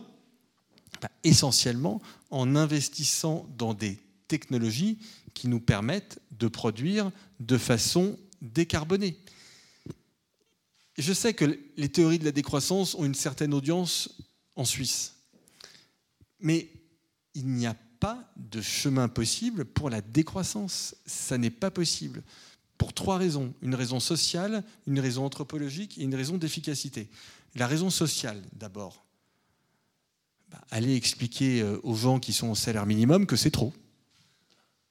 Il faut aller leur expliquer. Alors on me dit, Thomas Piketty me dit, oui, mais tu te trompes parce que euh, c'est les 10% de gens les plus riches qui émettent le plus de CO2. Bah oui, mais ça, ce sera toujours vrai. Hein. Non, je veux dire, on peut faire ce qu'on veut, ce sera toujours les 10% les plus riches, et qui consomment le plus.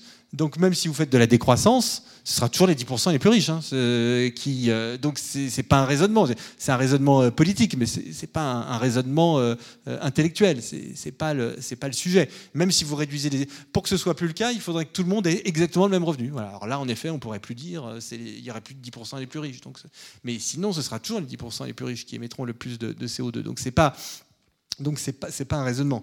Donc c'est une vraie problématique sociale. En France, on a payé pour le savoir, parce que quand on a voulu faire la taxe carbone, ça nous a donné les gilets jaunes. Hein. Donc en plus, là vraiment, en tant que Français, je sais de quoi je parle. Il faut faire très attention avec ces questions euh, sociales. Et on avait beau leur dire, oui, mais le diesel, quand même, c'est pas bon euh, pour la planète. Non, les gens, ils voulaient bizarrement manger à la fin du mois. C'était surtout ça. Bon. Donc la décroissance, c'est très bien du point de vue intellectuel, mais du point de vue pratique, quand on est face à des gens qui sont dans le besoin, c'est beaucoup plus euh, compliqué. Deuxième raison pour laquelle la décroissance n'est pas euh, possible ni n'est pas souhaitable, je pense que ça ne correspond pas à ce que les humains veulent. La croissance, c'est pas faire plus. Hein. Enfin, ça peut être faire plus, mais ça, je dirais que c'est de la mauvaise croissance. Mais la croissance, ça peut être faire mieux même du point de vue comptable, la croissance en économie, le PIB, c'est la somme des valeurs ajoutées produites par les entreprises. Plus une entreprise génère de valeur ajoutée, plus elle contribue à la croissance. Mais plus une entreprise est vertueuse en matière d'environnement, c'est-à-dire moins elle utilise de matière, plus elle a une valeur ajoutée élevée. Donc, au contraire, euh, la sobriété par exemple dans le domaine de l'utilisation des ressources, est bonne pour la croissance. L'économie circulaire est quelque chose qui est très bon pour la croissance. Donc il n'y a pas d'antagonisme. Et puis, je vais vous dire, si on veut décarboner l'économie, c'est comme sortir de la crise Covid. Hein. Il va falloir beaucoup de ressources et beaucoup d'argent. Il va falloir investir dans des euh, dans des modes de production d'électricité euh, décarbonés, il va falloir investir dans l'économie circulaire, il va falloir investir dans des choses qui aujourd'hui sont très innovantes mais qui vont se développer comme la capture du CO2, vous savez, hein, le fait d'aller chercher du CO2 à la sortie des usines, de le mettre sous forme solide, de l'enfouir dans le sol, tout ceci demandera énormément de ressources. Le prix Nobel américain William Nordhaus, spécialiste de ça, explique très bien que si on veut être écologiste, il faut vraiment prôner l'hypercroissance. Parce que c'est l'hypercroissance qui va nous donner beaucoup d'argent à investir pour décarboner l'économie. Et puis mon troisième argument concernant la décroissance est un argument en matière d'efficacité. Je peux vous dire que pour passer de 51 milliards de tonnes de CO2 à zéro par la décroissance, euh, ça va prendre du temps et on va souffrir. Hein. Grosso modo, ça veut dire que ce qu'on a fait, on a perdu 7% d'émissions de CO2 en 2020, ça veut dire qu'il faut faire ça 20 ans de suite. Vous voulez? Oui, vous voulez ce qu'on a fait en 2020, vous voulez le faire 20 ans de suite? Ah moi non. Hein. Ah j'ai trouvé ça vraiment dur. Regardez, j'ai pas pu venir vous voir depuis deux ans. Rien que ça, c'est pas, c'est pas possible. C'est quand même beaucoup de souffrance pour un résultat qui euh, est un résultat qui, n'est pas euh, suffisant. Je dirais que la décroissance va trop lentement d'une certaine euh, façon. Alors, qu'il faille décroître dans des activités qui sont les activités les plus polluantes. Ah, mais évidemment, il faut même arrêter. On va devoir les cesser complètement. Mais ça, on est bien d'accord. Mais ça, c'est une mutation de la croissance. C'est pas la décroissance. Mais ça, c'est un petit peu tautologique. Quand on me dit la décroissance, c'est pas la décroissance de tout, c'est uniquement la décroissance de ce qui est mauvais. Bah oui, oui, d'accord. Enfin bon, si c'est pour dire ça, on va pas y passer la nuit. Hein. Ça, on trouvera un consensus assez rapidement là-dessus. Euh, la question, c'est comment on fait? Euh, la question, c'est euh, comment est-ce que on des problèmes très concrets. Comment est-ce qu'on fait du chauffage décarboné, par exemple? Alors, bien évidemment, quand on se chauffe l'hiver à 21 degrés, c'est trop, et c'est mieux de se chauffer à 19 ou à 18 degrés. C'est mieux pour la santé, c'est mieux pour l'environnement, c'est clair. Mais on n'arrive pas à mes 51 milliards de tonnes de CO2. On arrive à mes 51 milliards de tonnes de CO2 en changeant tout le chauffage, en se chauffant autrement. Et donc on y arrive en réalité plus par l'innovation que par les, restrictions. Ça va être incroyablement difficile hein, de décarboner euh, nos processus de production, mais je pense que c'est possible parce que on touche du doigt le danger, on commence à en voir très matériellement les effets négatifs avec les incendies, avec, euh, les, euh, les canicules. Et puis, euh, la crise Covid a renforcé ce sentiment de vulnérabilité et donc a renforcé la demande des opinions publiques pour aller beaucoup plus loin en matière d'écologie. Et ça, ce n'était pas forcément évident au début de la crise. Au début de la crise, on aurait pu se dire, les gens vont être tellement préoccupés par les questions sanitaires, ils vont être tellement préoccupés par les questions économiques et sociales, qu'ils vont oublier l'écologie. Et que euh, finalement, on reviendra aux questions écologiques plus tard. Et ça n'est pas du tout ce qui s'est passé. Les gens se sont dit, les malheurs, ça peut arriver. Les crises collectives, pour le monde entier, ça peut arriver. Et donc il faut se prémunir de ça. Après les épidémies, on ne va pas en plus avoir les effets les plus délétères du réchauffement climatique. Le réchauffement climatique, on, l'a déjà, mais il faut stopper ce réchauffement climatique. Et donc aujourd'hui, les opinions publiques ont une demande en matière d'écologie qui est une demande extrêmement exigeante. Et très honnêtement, je pense que ça ne changera pas. Et donc c'est l'une des évolutions extrêmement positive de nos, sociétés. On voit un des, micro-éléments qui le montrent. Regardez, par exemple, pendant la crise, moi ça m'a beaucoup frappé dans le monde entier, comment a été modifié l'urbanisme au profit du vélo. Mais dans le monde entier, ça a été extrêmement euh, spectaculaire. Je ne dis pas du tout ça à vous à sourire parce que je vis en région parisienne, mais euh, prenez une ville comme New York, par exemple. Mais l'usage du vélo à, New York, vous avez des pistes cyclables absolument, absolument partout. C'est une ville américaine quand même. Alors certes, ils sont très écolos hein, à, l'est et à l'ouest et en Californie euh, euh, aussi, mais ce sont des changements qui sont extrêmement euh, intéressants. la vérité, c'est que dans toutes les métropoles du monde, on est en train de sortir les voitures à moteur thermique. C'est ça la, vérité. Alors, vous voyez, c'est dur, évidemment, euh, pour les constructeurs automobiles, pour les usagers, c'est extrêmement difficile. Mais ce mouvement, il est enclenché. Je connais quasiment pas une métropole dans le monde, alors si, euh, peut-être à Lagos, ou, euh, mais dans les pays développés, je connais pas une métropole où on n'est pas mis en œuvre un plan de sortie des voitures, ou à tout le moins des voitures les, plus euh, polluantes, de la euh, circulation. Donc on voit là qu'on fait face à une accélération qui est très, qui est très intéressante. Euh, la décennie qui vient, et je m'arrêterai là-dessus, ce sera la dernière partie de mon exposé, elle sera marquée par l'affrontement froid, je pense, entre la Chine et les États-Unis. Cet affrontement, il était en germe avant la crise. Il a été évidemment intensifié euh, par la crise. il a été intensifié par la crise, notamment tout simplement par le fait que le virus est d'origine chinoise, ce qui n'a pas contribué à réchauffer euh, les relations diplomatiques entre la Chine et, euh, les, et les États-Unis. De ce point de vue-là, l'administration Biden est dans la continuité totale de l'administration Trump, et ça n'est pas une surprise. Pendant la campagne électorale de l'année dernière, je, suivais euh, les publications euh, euh, des, think tanks spécialisés en, géopolitique aux États-Unis, démocrates, et, je voyais bien que la thématique était une thématique qui était extrêmement dure envers la Chine lorsque Biden a fait son discours sur le retrait d'Afghanistan, un discours qui a été assez peu commenté et c'est dommage, il a expliqué que les Américains se retiraient d'Afghanistan pour concentrer leurs ressources sur la menace chinoise. C'est quand même quelque chose qui est très, très, spectaculaire. Je ne crois pas à une guerre chaude. Ce sont deux pays qui ont l'arme nucléaire et donc qui n'ont aucune incitation et aucun intérêt à s'autodétruire. Et en plus, les opinions publiques sont quand même relativement pacifistes. Euh, personne n'a envie de mourir pour son pays. Les Américains adorent les États-Unis, ils sont assez nationalistes, mais ils n'ont pas envie de mourir pour les États-Unis. Les Chinois sont encore plus nationalistes, mais les jeunes Chinois n'ont pas envie de mourir non plus pour la, Chine. Donc je ne crois pas euh, très honnêtement euh, à cette possibilité.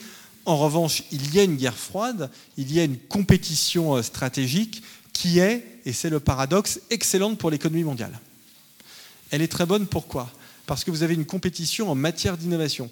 Les Chinois investissent 6% de leur PIB en recherche et développement tous les ans. Les Américains à peu près 3%.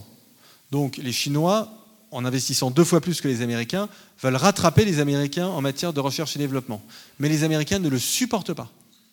Et donc, ils sont en train de remonter considérablement leurs investissements en matière de recherche euh, et développement. Ça a été très peu noté, mais dans les plans de relance américains, il y a un amendement qui a été proposé par un sénateur euh, démocrate qui vise à augmenter le budget de la recherche et développement public aux États-Unis, tenez-vous bien, de 250 milliards euh, de dollars. D'accord? Euh, c'est aussi une réaction au plan quinquennal chinois qui commence cette année, hein, c'est le plan 2021-2025, qui vise à développer la Chine sur l'ordinateur quantique, sur l'intelligence artificielle, sur les semi-conducteurs aussi, vous savez que c'est une très grosse problématique euh, au, niveau euh, mondial, et les Américains font pareil. Et si les Américains ont mis en place des plans de relance qui sont aussi ambitieux, c'est notamment pas que, mais notamment parce qu'ils ne veulent pas se laisser dépasser par la Chine. Donc vous voyez que vous avez une compétition entre les deux pays qui tire énormément l'innovation vers le haut. C'est-à-dire que tout ce que je disais avant la crise sur le fait que le 21e siècle était marqué par la troisième révolution industrielle, celle du numérique, de l'intelligence artificielle, de la robotique et des biotechnologies, eh c'est encore plus vrai aujourd'hui, parce que la crise, elle a attisé cette, euh, cette compétition. Je me rends à, Dubaï, peut-être certains d'entre vous y seront aussi là dans quelques semaines pour euh, l'exposition euh, universelle. Et cette exposition universelle, elle sera le théâtre véritablement de cette compétition entre les États-Unis et la Chine. Vous savez, si Trump a cassé Huawei, c'est parce que Huawei était devenue la meilleure, elle est toujours d'ailleurs la meilleure entreprise du monde dans le domaine des composants de 5, g euh, hein, concernant la 5G. Hein. c'est vraiment pour ça. C'est parce que sur la 5G, sur les équipements en matière de 5G, et c'est vrai aussi en matière d'intelligence artificielle, je pense, la Chine avait dépassé les États-Unis. Et ça, c'est quelque chose qui est absolument insupportable pour les Américains. Le plus grand danger, le plus grand risque, et malheureusement c'est un risque qui s'est déjà matérialisé pour l'Europe, c'est le fait d'être complètement largué dans cette compétition technologique. En Europe, aujourd'hui, on fait des plans pour aider les entreprises à utiliser ces technologies. C'est très bien. On aide les entreprises à se numériser. On aide les entreprises à se robotiser. On aide les entreprises à utiliser de l'intelligence artificielle. C'est très bien, il faut le faire.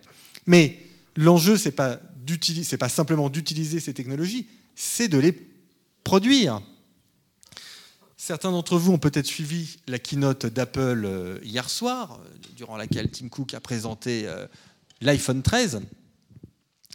ce qui m'empêche de dormir, c'est qu'on n'ait pas d'Apple en Europe. Et le problème, c'est qu'on n'a pas non plus de Google, ni d'Amazon. Donc on a des belles entreprises, mais on n'a pas ces entreprises qui produisent ces technologies. On n'a pas d'ailleurs non plus de Tesla ni de SpaceX. Donc ça fait beaucoup. Et donc là, nous voyons un risque qui est un risque non pas de survie, mais de vraie domination. C'est un risque de colonisation technologique. C'est le fait de devenir des sous-traitants des Américains et des Chinois. Et en réalité, c'est déjà le cas.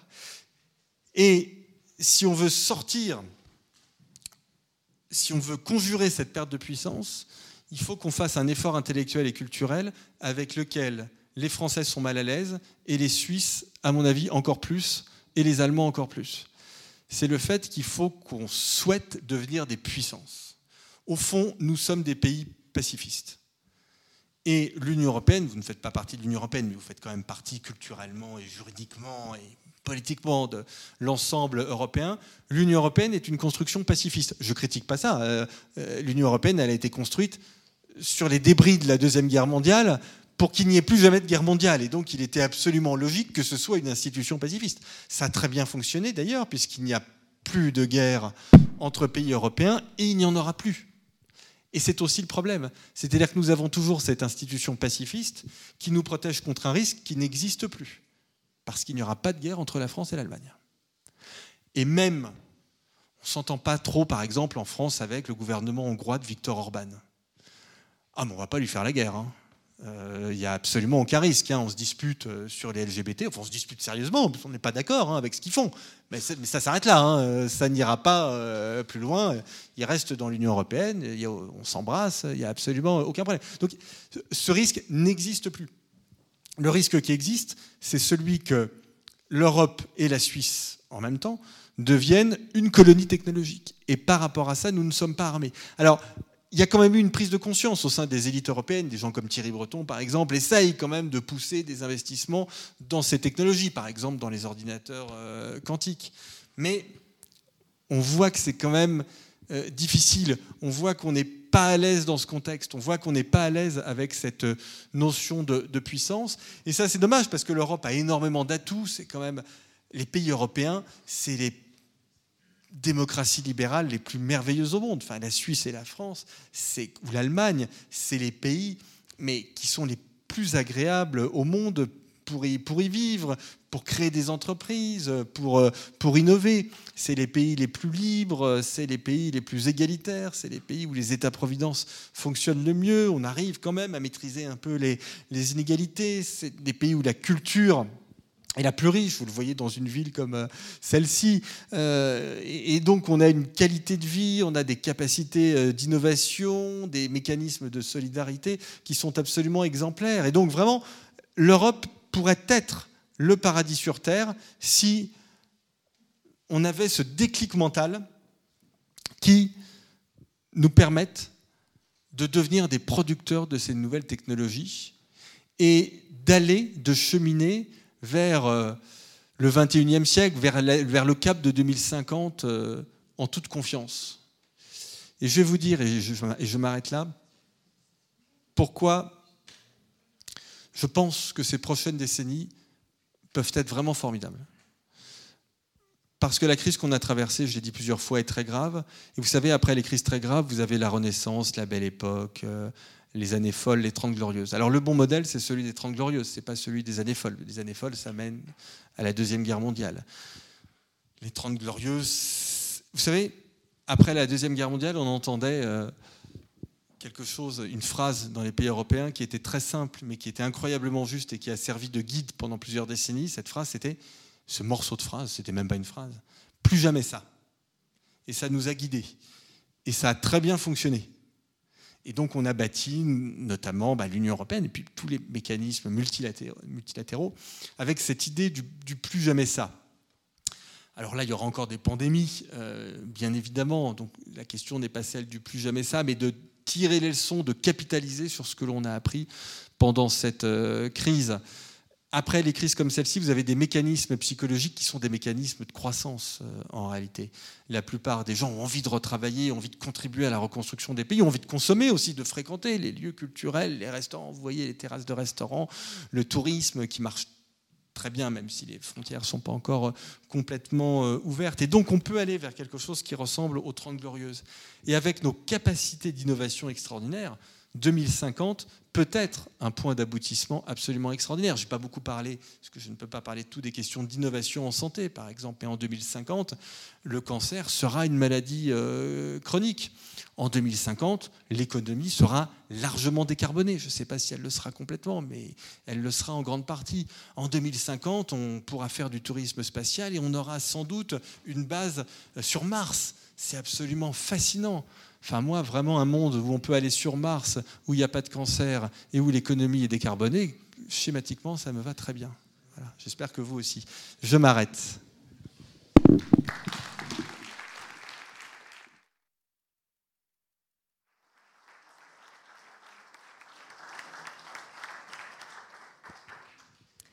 Merci Monsieur Bouzou pour cet état des lieux brillant des enjeux aujourd'hui pour l'Europe. On vous sent optimisme et conscient des grands défis à venir. Maintenant s'ouvre notre partie débat un peu plus courte que d'habitude, en tout cas 20 bonnes minutes nous pouvons lui consacrer à cette partie. J'imagine qu'il y a des questions dans le public, des réactions.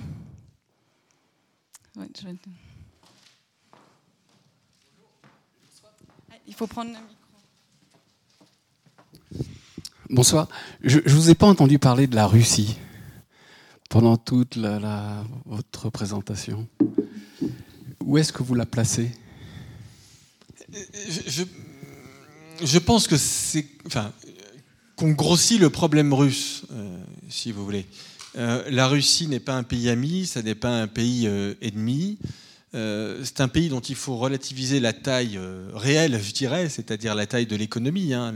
la Russie, c'est beaucoup plus grand que la France, mais c'est l'économie de la France, ni plus ni moins. Vous voyez, puisque le PIB par habitant est quand même relativement modeste.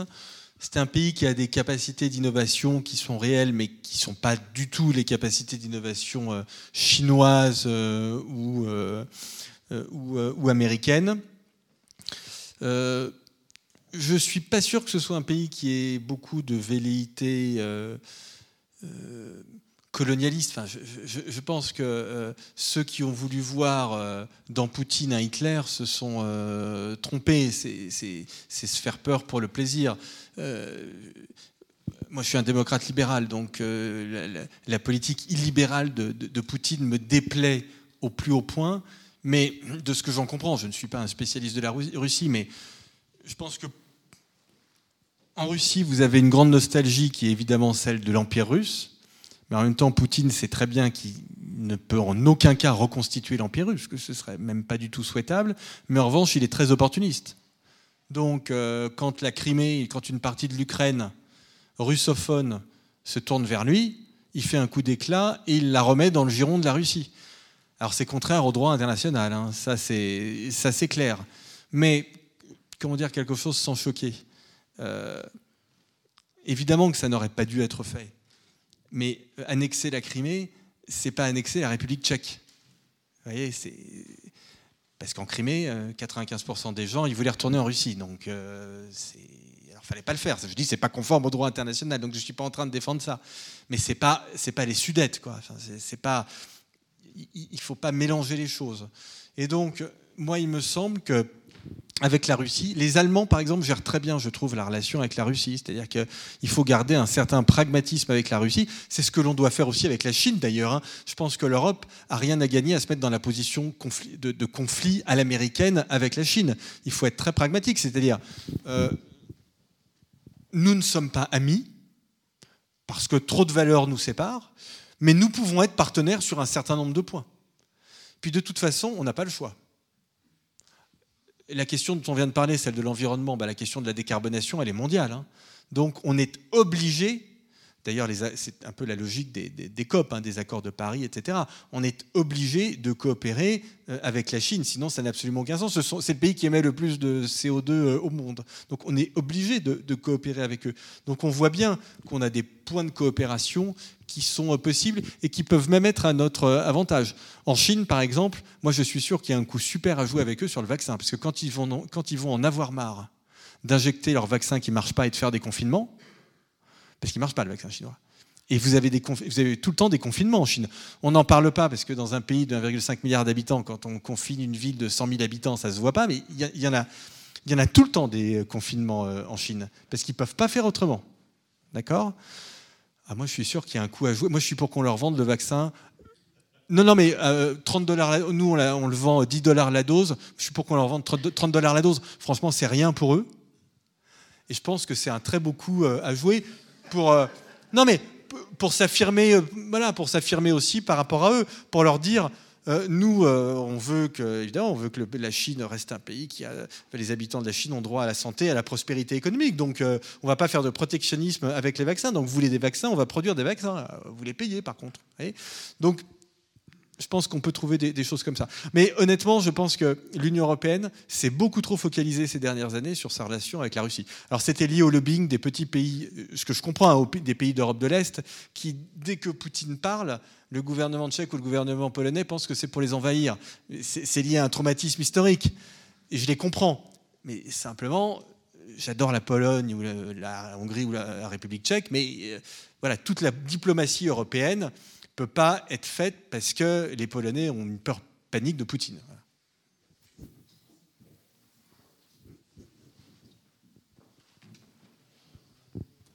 Merci. J'aurais deux commentaires. Attends, je vous vois pas. Ah, pardon. J'ai deux commentaires, me semble Un sur l'Union européenne ou même l'Europe. Euh, il n'y aura jamais de puissance française est de puissance allemande, est de puissance italienne, est de puissance polonaise dans le monde. Il y aura la puissance de l'Europe. Et tant que ces pays ne seront pas fichus de comprendre que ça doit être en dessus d'eux, ça ne marchera pas.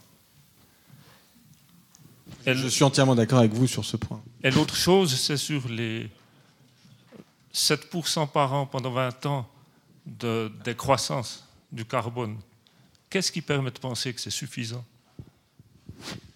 Non, mais justement, ce n'est pas suffisant. C'est-à-dire qu'en fait, le, problème avec la décroissance, c'est que ça ne va pas assez vite. Et donc la, seule solution, si on veut arriver à la neutralité carbone en 2050, c'est des investissements de, rupture, en fait, qui permettent de faire des gains en matière de, de, réduction des émissions de carbone qui sont colossaux, qui ne sont, qui sont pas linéaires, mais qui sont extrêmement brutaux. Alors, je vais vous donner un exemple que vous allez détester. Alors, ça, c'est vraiment un exemple euh, purement euh, français, vous me voyez venir. Euh, c'est la question du nucléaire. Je pense qu'il y a un sujet sur le nucléaire. Alors, pas pour la Suisse, parce qu'en Suisse, vous avez une électricité qui est largement décarbonée, parce que vous avez beaucoup de, barrages. Mais nos amis allemands, que j'adore, mais franchement, depuis qu'ils sont sortis du nucléaire sont devenus les plus gros pollueurs en Europe, les plus gros émetteurs de CO2. Et les chiffres sont tombés ce matin. Au premier semestre de cette année, la principale source de production d'électricité de l'Allemagne, c'était le charbon. C'est ce qu'il y a de pire, le charbon. C'est pire que le gaz, c'est pire, que tout. Voilà. Il n'y a rien de pire que le, charbon. Donc là, vous voyez, je, pense qu'on a des débats qui sont intéressants. Mais je, prends l'exemple du nucléaire. Euh, je, suis aussi très favorable au développement de l'éolien, même si l'éolien dans les pays développés, il y a des oppositions politiques qui sont extrêmement fortes. Je crois qu'il y en a en Suisse d'ailleurs, euh, parce qu'on est aussi très attaché à nos, à, nos, paysages. Mais je suis évidemment pour le développement de l'éolien, du photovoltaïque. Euh, mais l'éolien et le photovoltaïque, ça suffit pas en fait. C'est ça le problème, c'est qu'on voit bien qu'il faut qu'on aille euh, plus loin que plus, plus loin que ça. Quand vous regardez les émissions de carbone, si vous regardez les grandes masses, hein, les grandes sources d'émissions de carbone, en 1, vous avez donc l'électricité de très loin. En deux, vous avez euh, le bâtiment, euh, parce que vous avez dans le bâtiment, par exemple, la production de ciment, ça émet énormément de, énormément de CO2. Alors là, c'est un sujet très compliqué sur lequel il faut véritablement qu'on avance. Et en trois, vous avez l'agriculture. Alors l'agriculture, c'est très localisé, hein. c'est vraiment sur la production de, bovins. Voilà, le steak. J'adore, hein, c'est pas du tout une critique, hein, mais c'est le steak est un vrai sujet, euh, vrai sujet écologique, évidemment. Pardon? Le tabac Ah ben non, mais le tabac, faut pas fumer. Hein. Arrêtez tout de suite. Oui, bonsoir. J'avais une question. Euh, ce monde de demain décarboné, il va nécessiter pas mal de matières premières qui sont de plus en plus rares. Quelle est votre position euh, ou votre avis sur ces terres rares qui se raréfient? Oui, alors en fait, euh, les terres rares sont pas si rares que ça. Alors donc les terres rares, en effet, euh, ce sont des terres dans lesquelles on a ce qu'on appelle les métaux rares, qui sont ceux qui typiquement sont dans nos smartphones, mais aussi d'ailleurs au passage dans les éoliennes ou dans les panneaux euh, photovoltaïques. Et en fait, leur problème, c'est moins leur rareté, leur rareté que le fait que leur extraction et leur traitement est incroyablement polluant. Euh, ça utilise beaucoup d'eau et on est obligé d'utiliser des produits pour les séparer de la terre, qui sont des produits qui sont très nocifs pour l'environnement, raison pour laquelle, en fait, les extractions de terres rares avaient été délocalisées pour l'essentiel euh, en, Chine. Euh, il me semble qu'il n'y a pas 36 solutions. Je pense qu'il va falloir que dans les pays développés où sont les terres rares, on apprenne à les produire de façon euh, plus propre. Certains pays commencent à s'y mettre. Hein. Euh, le Portugal, par exemple, a ouvert quelques mines. C'est très compliqué du point de vue politique parce que les opinions publiques ne sont pas prêtes du tout à entendre euh, dire qu'on va ouvrir des, mines. Et donc, il faut bien évidemment offrir des garanties sur le fait que c'est fait avec les standards écologiques les plus pointus, les plus stricts au monde. Mais je pense que c'est vraiment un axe qui est intéressant. Et le deuxième axe, c'est bien évidemment l'économie circulaire. D'ailleurs, dans la keynote d'Apple hier, il y avait un passage sur l'économie circulaire. Je, ne suis incompétent pour vous dire si c'était du, greenwashing, comme on dit ou pas. Hein. Je ne suis pas du tout assez technicien pour le dire. Mais Tim Cook insistait sur le fait que dans l'iPhone 13 notamment, je crois que la moitié des, composants sont faits avec des éléments qui sont euh, recyclés. Donc je ne sais pas du tout dans quelle mesure c'est vrai ou pas, mais enfin, on peut quand même néanmoins légitimement euh, penser que le recyclage, le démontage des smartphones, ce qui se fait de, de plus en plus, est aussi une façon de lutter contre cette malédiction des terres rares. Bonsoir. Euh, moi, je proviens de la technique. Il me manque peut-être des notions au niveau économique. Euh, j'aurais, j'aurais besoin d'un éclairage. Pour moi, s'il y avait une solution euh, par l'innovation, où je veux bien vous suivre avec un aspect très optimiste, c'est quelque chose qui aurait peut-être déjà été abordé, trouvé, on aurait déjà des pistes. Le cas échéant, il y aurait peut-être un intérêt économique qui aurait fait que c'est quelque chose qui, qui se serait développé. Aujourd'hui, je pense qu'il y a beaucoup de risques, que ces innovations, elles coûtent quelque chose de plus que la solution actuelle. Et je me vois assez facilement avec un monde de demain où on a l'innovation et qu'on se retrouve sur une euh, philosophie gilet jaune ou à quelque part, euh, au bout de la chaîne, est-ce qu'on est prêt à payer pour ça? Et, quelles sont les solutions par rapport à ça pour que ces innovations ne restent pas euh, à quelque part lettre morte non, Je pense que la question que vous posez est absolument fondamentale. parce que pour que ces innovations soient rentables, il faut que le carbone ait un coût élevé. Or, aujourd'hui, le coût du carbone n'est pas élevé. Il y a un marché du carbone en Europe, mais il ne fonctionne pas très bien. Et ce que montrent les travaux des économistes, c'est que pour que, par exemple, la capture du CO2, dont j'ai un tout petit peu parlé tout à l'heure, devienne rentable, il faut que la tonne de carbone coûte entre 100 et 200 dollars. Donc c'est très élevé, c'est très important mais il faut le faire quand même.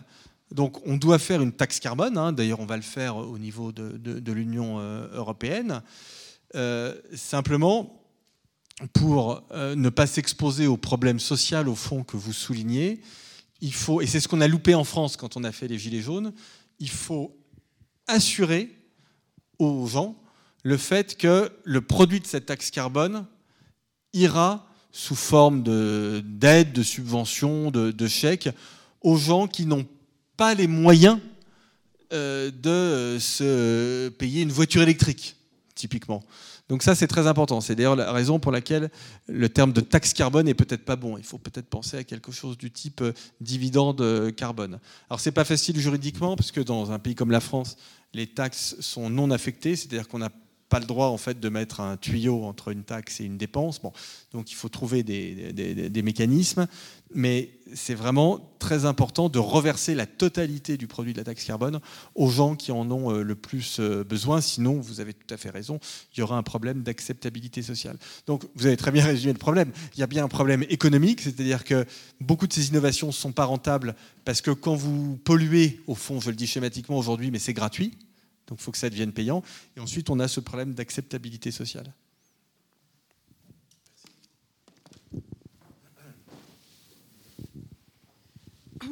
On vous a beaucoup entendu parler des pays riches que sont les États-Unis, la Chine, d'une certaine manière l'Europe.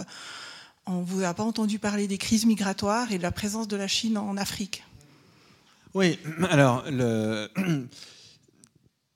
déjà, euh, de façon générale sur euh, ce qu'on appelle les pays émergents, aujourd'hui, on a une vraie déception. C'est-à-dire que, en termes de développement économique, on voit qu'en Inde comme euh, en Afrique subsaharienne, le PIB par habitant avait beaucoup augmenté depuis 20 ans, mais que là, on est vraiment sur euh, un espèce de faux plat. Et on, ne voit pas comment les choses pourraient redécoller. Parce que quand on regarde la situation politique, l'insécurité juridique, la situation en termes d'infrastructures dans ces pays, elle ne s'est pas améliorée. Et elle ne s'améliore pas en ce moment.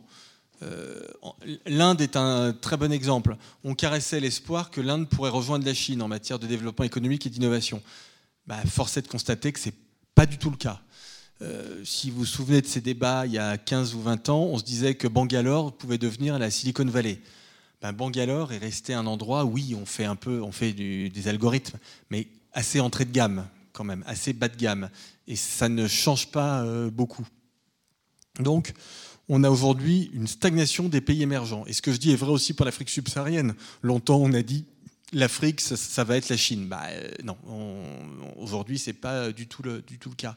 Alors, si les Chinois vont en Afrique, c'est pour sécuriser leurs approvisionnements euh, en, matières premières.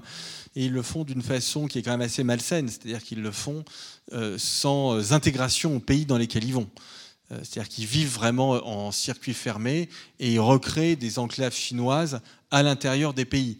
Alors ça, nous, on n'a rien à dire là-dessus. Hein. C'est un problème de souveraineté de ces pays. Hein. À eux de voir si euh, les Nigérians acceptent d'avoir des enclaves euh, chinoises euh, en Afrique. à mon avis, ce sera un vrai problème. Je pense qu'au bout d'un moment, quand même, les, les, populations vont, vont réagir contre, contre ça. Et ce sera l'un des problèmes de la Chine. C'est-à-dire que moi, j'imagine pas du tout le fait que le développement de la Chine continue comme ces dernières années. Je pense que la Chine est un pays incroyable, qui nous a incroyablement surpris, qui continue de nous surprendre, mais qui a de très gros problèmes devant lui. Et d'ailleurs, la réaction politique du Parti communiste et du président Xi Jinping, aujourd'hui, traduit un véritable euh, malaise. Euh, le, resserrement euh, des, contraintes, enfin, il se passe des, des, choses en Chine qui sont quand même extrêmement spectaculaires. Vous avez par exemple, sans qu'on comprenne trop pourquoi d'ailleurs, on voit que c'est un malaise, mais ça traduit un malaise. Vous avez aujourd'hui des programmes de redressement des personnes transsexuelles dans les universités chinoises. Donc vous voyez que ça n'a aucun rapport avec euh, le développement économique. C'est juste le signe d'une dictature qui se met à faire des choses de dictature un peu bas de gamme là aussi. Vous voyez, enfin c'est pas. Non, non, mais vous comprenez ce que je veux dire. C'est-à-dire que vous avez des dictatures. Enfin, le gouvernement de Singapour fait pas ça. Le gouvernement de Singapour, ça c'est tout à fait euh, entre. Euh, c'est filmé, c'est enregistré. Bon, bah, je peux pas le dire. Mais euh, donc, le gouvernement de Singapour a une approche beaucoup plus pragmatique, par exemple, sur ces, sur ces sujets, où, je peux le dire quand même, mais entre le discours officiel qui est extrêmement rigoureux et la pratique des choses qui est beaucoup plus cool, on essaie voilà, de, trouver euh, un, équilibre. Mais là, on voit bien qu'en Chine, il se passe des choses extrêmement spectaculaires. Ban Jack Ma en résidence euh, surveillée, euh, Xi Jinping dans les programmes scolaires, avec une pensée qui est une pensée qui, devient, qui redevient peu à peu une pensée maoïste. Ce qui m'inquiète pour la Chine, je rappelle quand même que le développement économique de la Chine, c'est quand on sort du maoïsme. Hein. c'est les réformes de Deng Xiaoping, 1979-1980, c'est la fin du maoïsme. Donc ce retour, cette tentation en tout cas du retour au maoïsme, est quelque chose qui est pas un signal très positif pour la Chine. Alors en même temps, la Chine est un pays surprenant et les Chinois ont été très pragmatiques jusqu'ici. Euh, dans le Parti communiste chinois, vous avez énormément d'ingénieurs, de, chefs d'entreprise. D'ailleurs, connais évidemment pas le système de l'intérieur, mais euh, vous avez une guerre entre euh, ceux qui continuent de prôner l'ouverture de la Chine et ceux qui sont plutôt qui suivent d'ailleurs le, président euh, Xi, euh, qui, veulent renfermer la, Chine. Mais euh, je trouve que voilà, l'avenir de la Chine est quelque chose qui n'est pas si évident que ça. c'est moins évident. J'entends beaucoup dire en ce moment la Chine est le grand gagnant de la crise ça me paraît pas si évident que ça. Je pense que c'est beaucoup plus ouvert que ça. Je pense qu'il y a des problèmes en Chine, il y a des problèmes aux États-Unis, bien évidemment, mais c'est pas parce que la Chine est une dictature et qu'elle a été dirigée par des gens compétents jusqu'ici que tout va bien se passer en Chine ces, prochaines années. Et ce que vous dites, le point que vous citez, les relations de la Chine avec les pays africains, ça peut être un véritable sujet. Peut-être qu'au bout d'un moment, vous avez des pays africains qui vont dire bon bah écoutez, nous, euh, euh, comment dire, euh, l'implantation des, des, mines chinoises en, Afrique, ça ne nous rapporte pas beaucoup d'argent, c'est pas inclusif comme on dit pour pour nos pour nos compatriotes, donc voilà, on va peut-être essayer de changer ça. C'est bon. on aurait une 5 minutes, on pouvait dépasser de 5 minutes, mais c'est court. Très court. Une seule question qui a trait aussi aux banquiers. Donc, vous avez dit que les gouvernements avaient plus ou moins bien géré la crise, ils avaient appris à discuter ensemble, les, les banques centrales aussi. Qu'est-ce qui pourrait nous empêcher aujourd'hui de dire qu'une partie de la dette, on l'annule? Oui, alors ça, c'est un, débat qui commence déjà à se, à se poser. Euh, première chose, je pense qu'on n'a pas besoin d'annuler une partie de la dette. Je ne suis pas du tout opposé sur le principe à des annulations de dette, hein, pas du tout. J'ai même moi-même prôné euh, l'annulation d'une partie de la dette grecque euh, à partir de 2012. Donc je ne suis pas du tout contre les annulations de dette sur le, sur le principe. Mais simplement, je me dis aujourd'hui, quel pays a besoin de voir une partie de sa dette annulée? Il n'y a pas de problème de refinancement des dettes. Aujourd'hui, tous les pays vont sur les marchés financiers à des taux extrêmement faibles. Et donc, euh, annuler une, partie de la dette, vous pensez à des pays en particulier? Bon, la Suisse, on n'a pas besoin. Euh, oui. Non, bah, non, pas forcément, parce que, euh, en fait, on peut continuer de porter la dette sans augmenter les impôts. En fait, la dette d'un pays,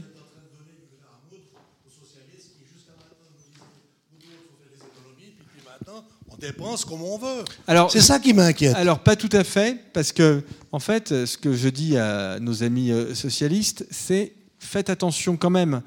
Parce que c'est vrai qu'on a dépensé beaucoup pendant la crise, mais si on continue de dépenser beaucoup, nos créanciers. Déjà, la Banque Centrale Européenne va diminuer un peu ses rachats d'actifs. Hein, euh, comme l'a, Fed aux, États-Unis, et elle a tout à fait raison. Ça veut dire que dans 3 ou 4 ans, si vous faites de la dépense publique à tir larigot, il faudra que vous alliez sur les marchés financiers, parlez-vous anormal, chercher de l'argent. Et pour ça, ben, il faudra quand même que les créanciers aient une assurance totale sur le fait que vous allez rembourser et que vous n'allez pas annuler une partie de la dette. C'est ça le problème. C'est que si on commence à dire, tiens, mais ce serait peut-être pas une mauvaise idée d'annuler une partie de la dette, c'est quand même le meilleur moyen de créer une crise qui n'existe pas aujourd'hui. Et en fait, c'est ça mon, argument. Donc, je vous le redis, hein, je ne suis pas opposé euh, à la réflexion euh, là-dessus. Simplement, je pense qu'aujourd'hui, ce n'est pas opportun. Aujourd'hui, ce qu'il faut, c'est continuer d'aider les entreprises et les gens pour sortir de la crise, et après, avoir des vraies stratégies de réduction de l'endettement. Et je vais vous dire, hein, la réduction de l'endettement, ça passe essentiellement par la croissance. Donc, on en revient au travail. Il hein, faut travailler. C'est ça hein, qui va. Il faut bien sûr rendre nos États plus efficaces, surtout en France, rendre les États plus efficaces, c'est une nécessité absolue. Mais euh, quand vous regardez les choses du point de vue macroéconomique, c'est la croissance et l'inflation. L'inflation, je pense qu'il y en aura un petit peu de toute façon. Et la croissance, c'est vraiment ça. C'est-à-dire la capacité à générer des recettes fiscales. C'est ça qui permet vraiment d'assurer à nos créanciers le fait que la dette sera euh, roulée convenablement, c'est-à-dire en fait, que les remboursements se passeront bien. Merci. On va conclure ici. Alors, euh, vous restez encore un petit moment avant de prendre votre taxi, donc à disposition s'il y a d'autres questions. Merci encore infiniment. C'est moi qui vous remercie. Je ne sais pas si j'ai retrouvé pleine confiance, mais en tout cas, on sait ce qu'on va devoir. Je peux vous dire un tout petit truc sur la, sur la confiance. C'est pas du tout de moi, c'est du philosophe Charles Pépin qui a écrit un livre remarquable sur la confiance qui explique que la confiance, en fait, c'est trois choses. C'est la confiance en soi. Ça, c'est personnel. Moi, j'ai aucun problème avec ça, malheureusement. J'en ai, ai un peu trop, mais vous allez voir que ça suffit. Ça, suffit on, le, le reproche souvent, mais ça suffit pas. Donc, c'est la confiance en soi. C'est la confiance dans les autres. On, fait, on a confiance dans les autres. Et le troisième aspect, et ça, Charles Pépin l'explique très bien, c'est que c'est la confiance dans le monde. En fait, on ne peut pas vivre si on n'a pas si on n'entretient pas une notion un peu plus abstraite que ça de la confiance. On est obligé d'avoir confiance dans l'avenir. Mhm. Parce que si on a. Donc la confiance, vous savez d'où ça vient, euh, l'étymologie de confiance? Ça vient de fides, c'est la foi. Donc il n'y a pas vraiment de rationalité dans la confiance. D'ailleurs, on dit donner sa confiance ou faire confiance. Voyez? Et en fait, on est obligé d'avoir euh, confiance euh, dans, dans l'avenir. Je pense qu'on a de bonnes raisons d'avoir confiance. Mhm. Mais de toute façon, si on veut vivre heureux et épanoui, on est obligé d'avoir euh, confiance dans l'avenir. C'est la raison d'ailleurs pour laquelle les déclinistes ou euh, les effondristes, vous le voyez même sur eux, ils sont toujours tristes, etc. Parce que, mais non, mais, mais oui, parce qu'en fait, on peut, on peut pas vivre. Non, mais vous pouvez pas vivre comme ça. C'est simplement la, seule façon de vivre, c'est d'avoir confiance et d'être lucide. Mais ça va ensemble. Être lucide, c'est voir les problèmes. Le réchauffement climatique est un très grave problème. C'est un très grave problème. Il faut voir les problèmes et avoir confiance dans notre capacité à les résoudre. Je propose de vous applaudir sur cette conclusion.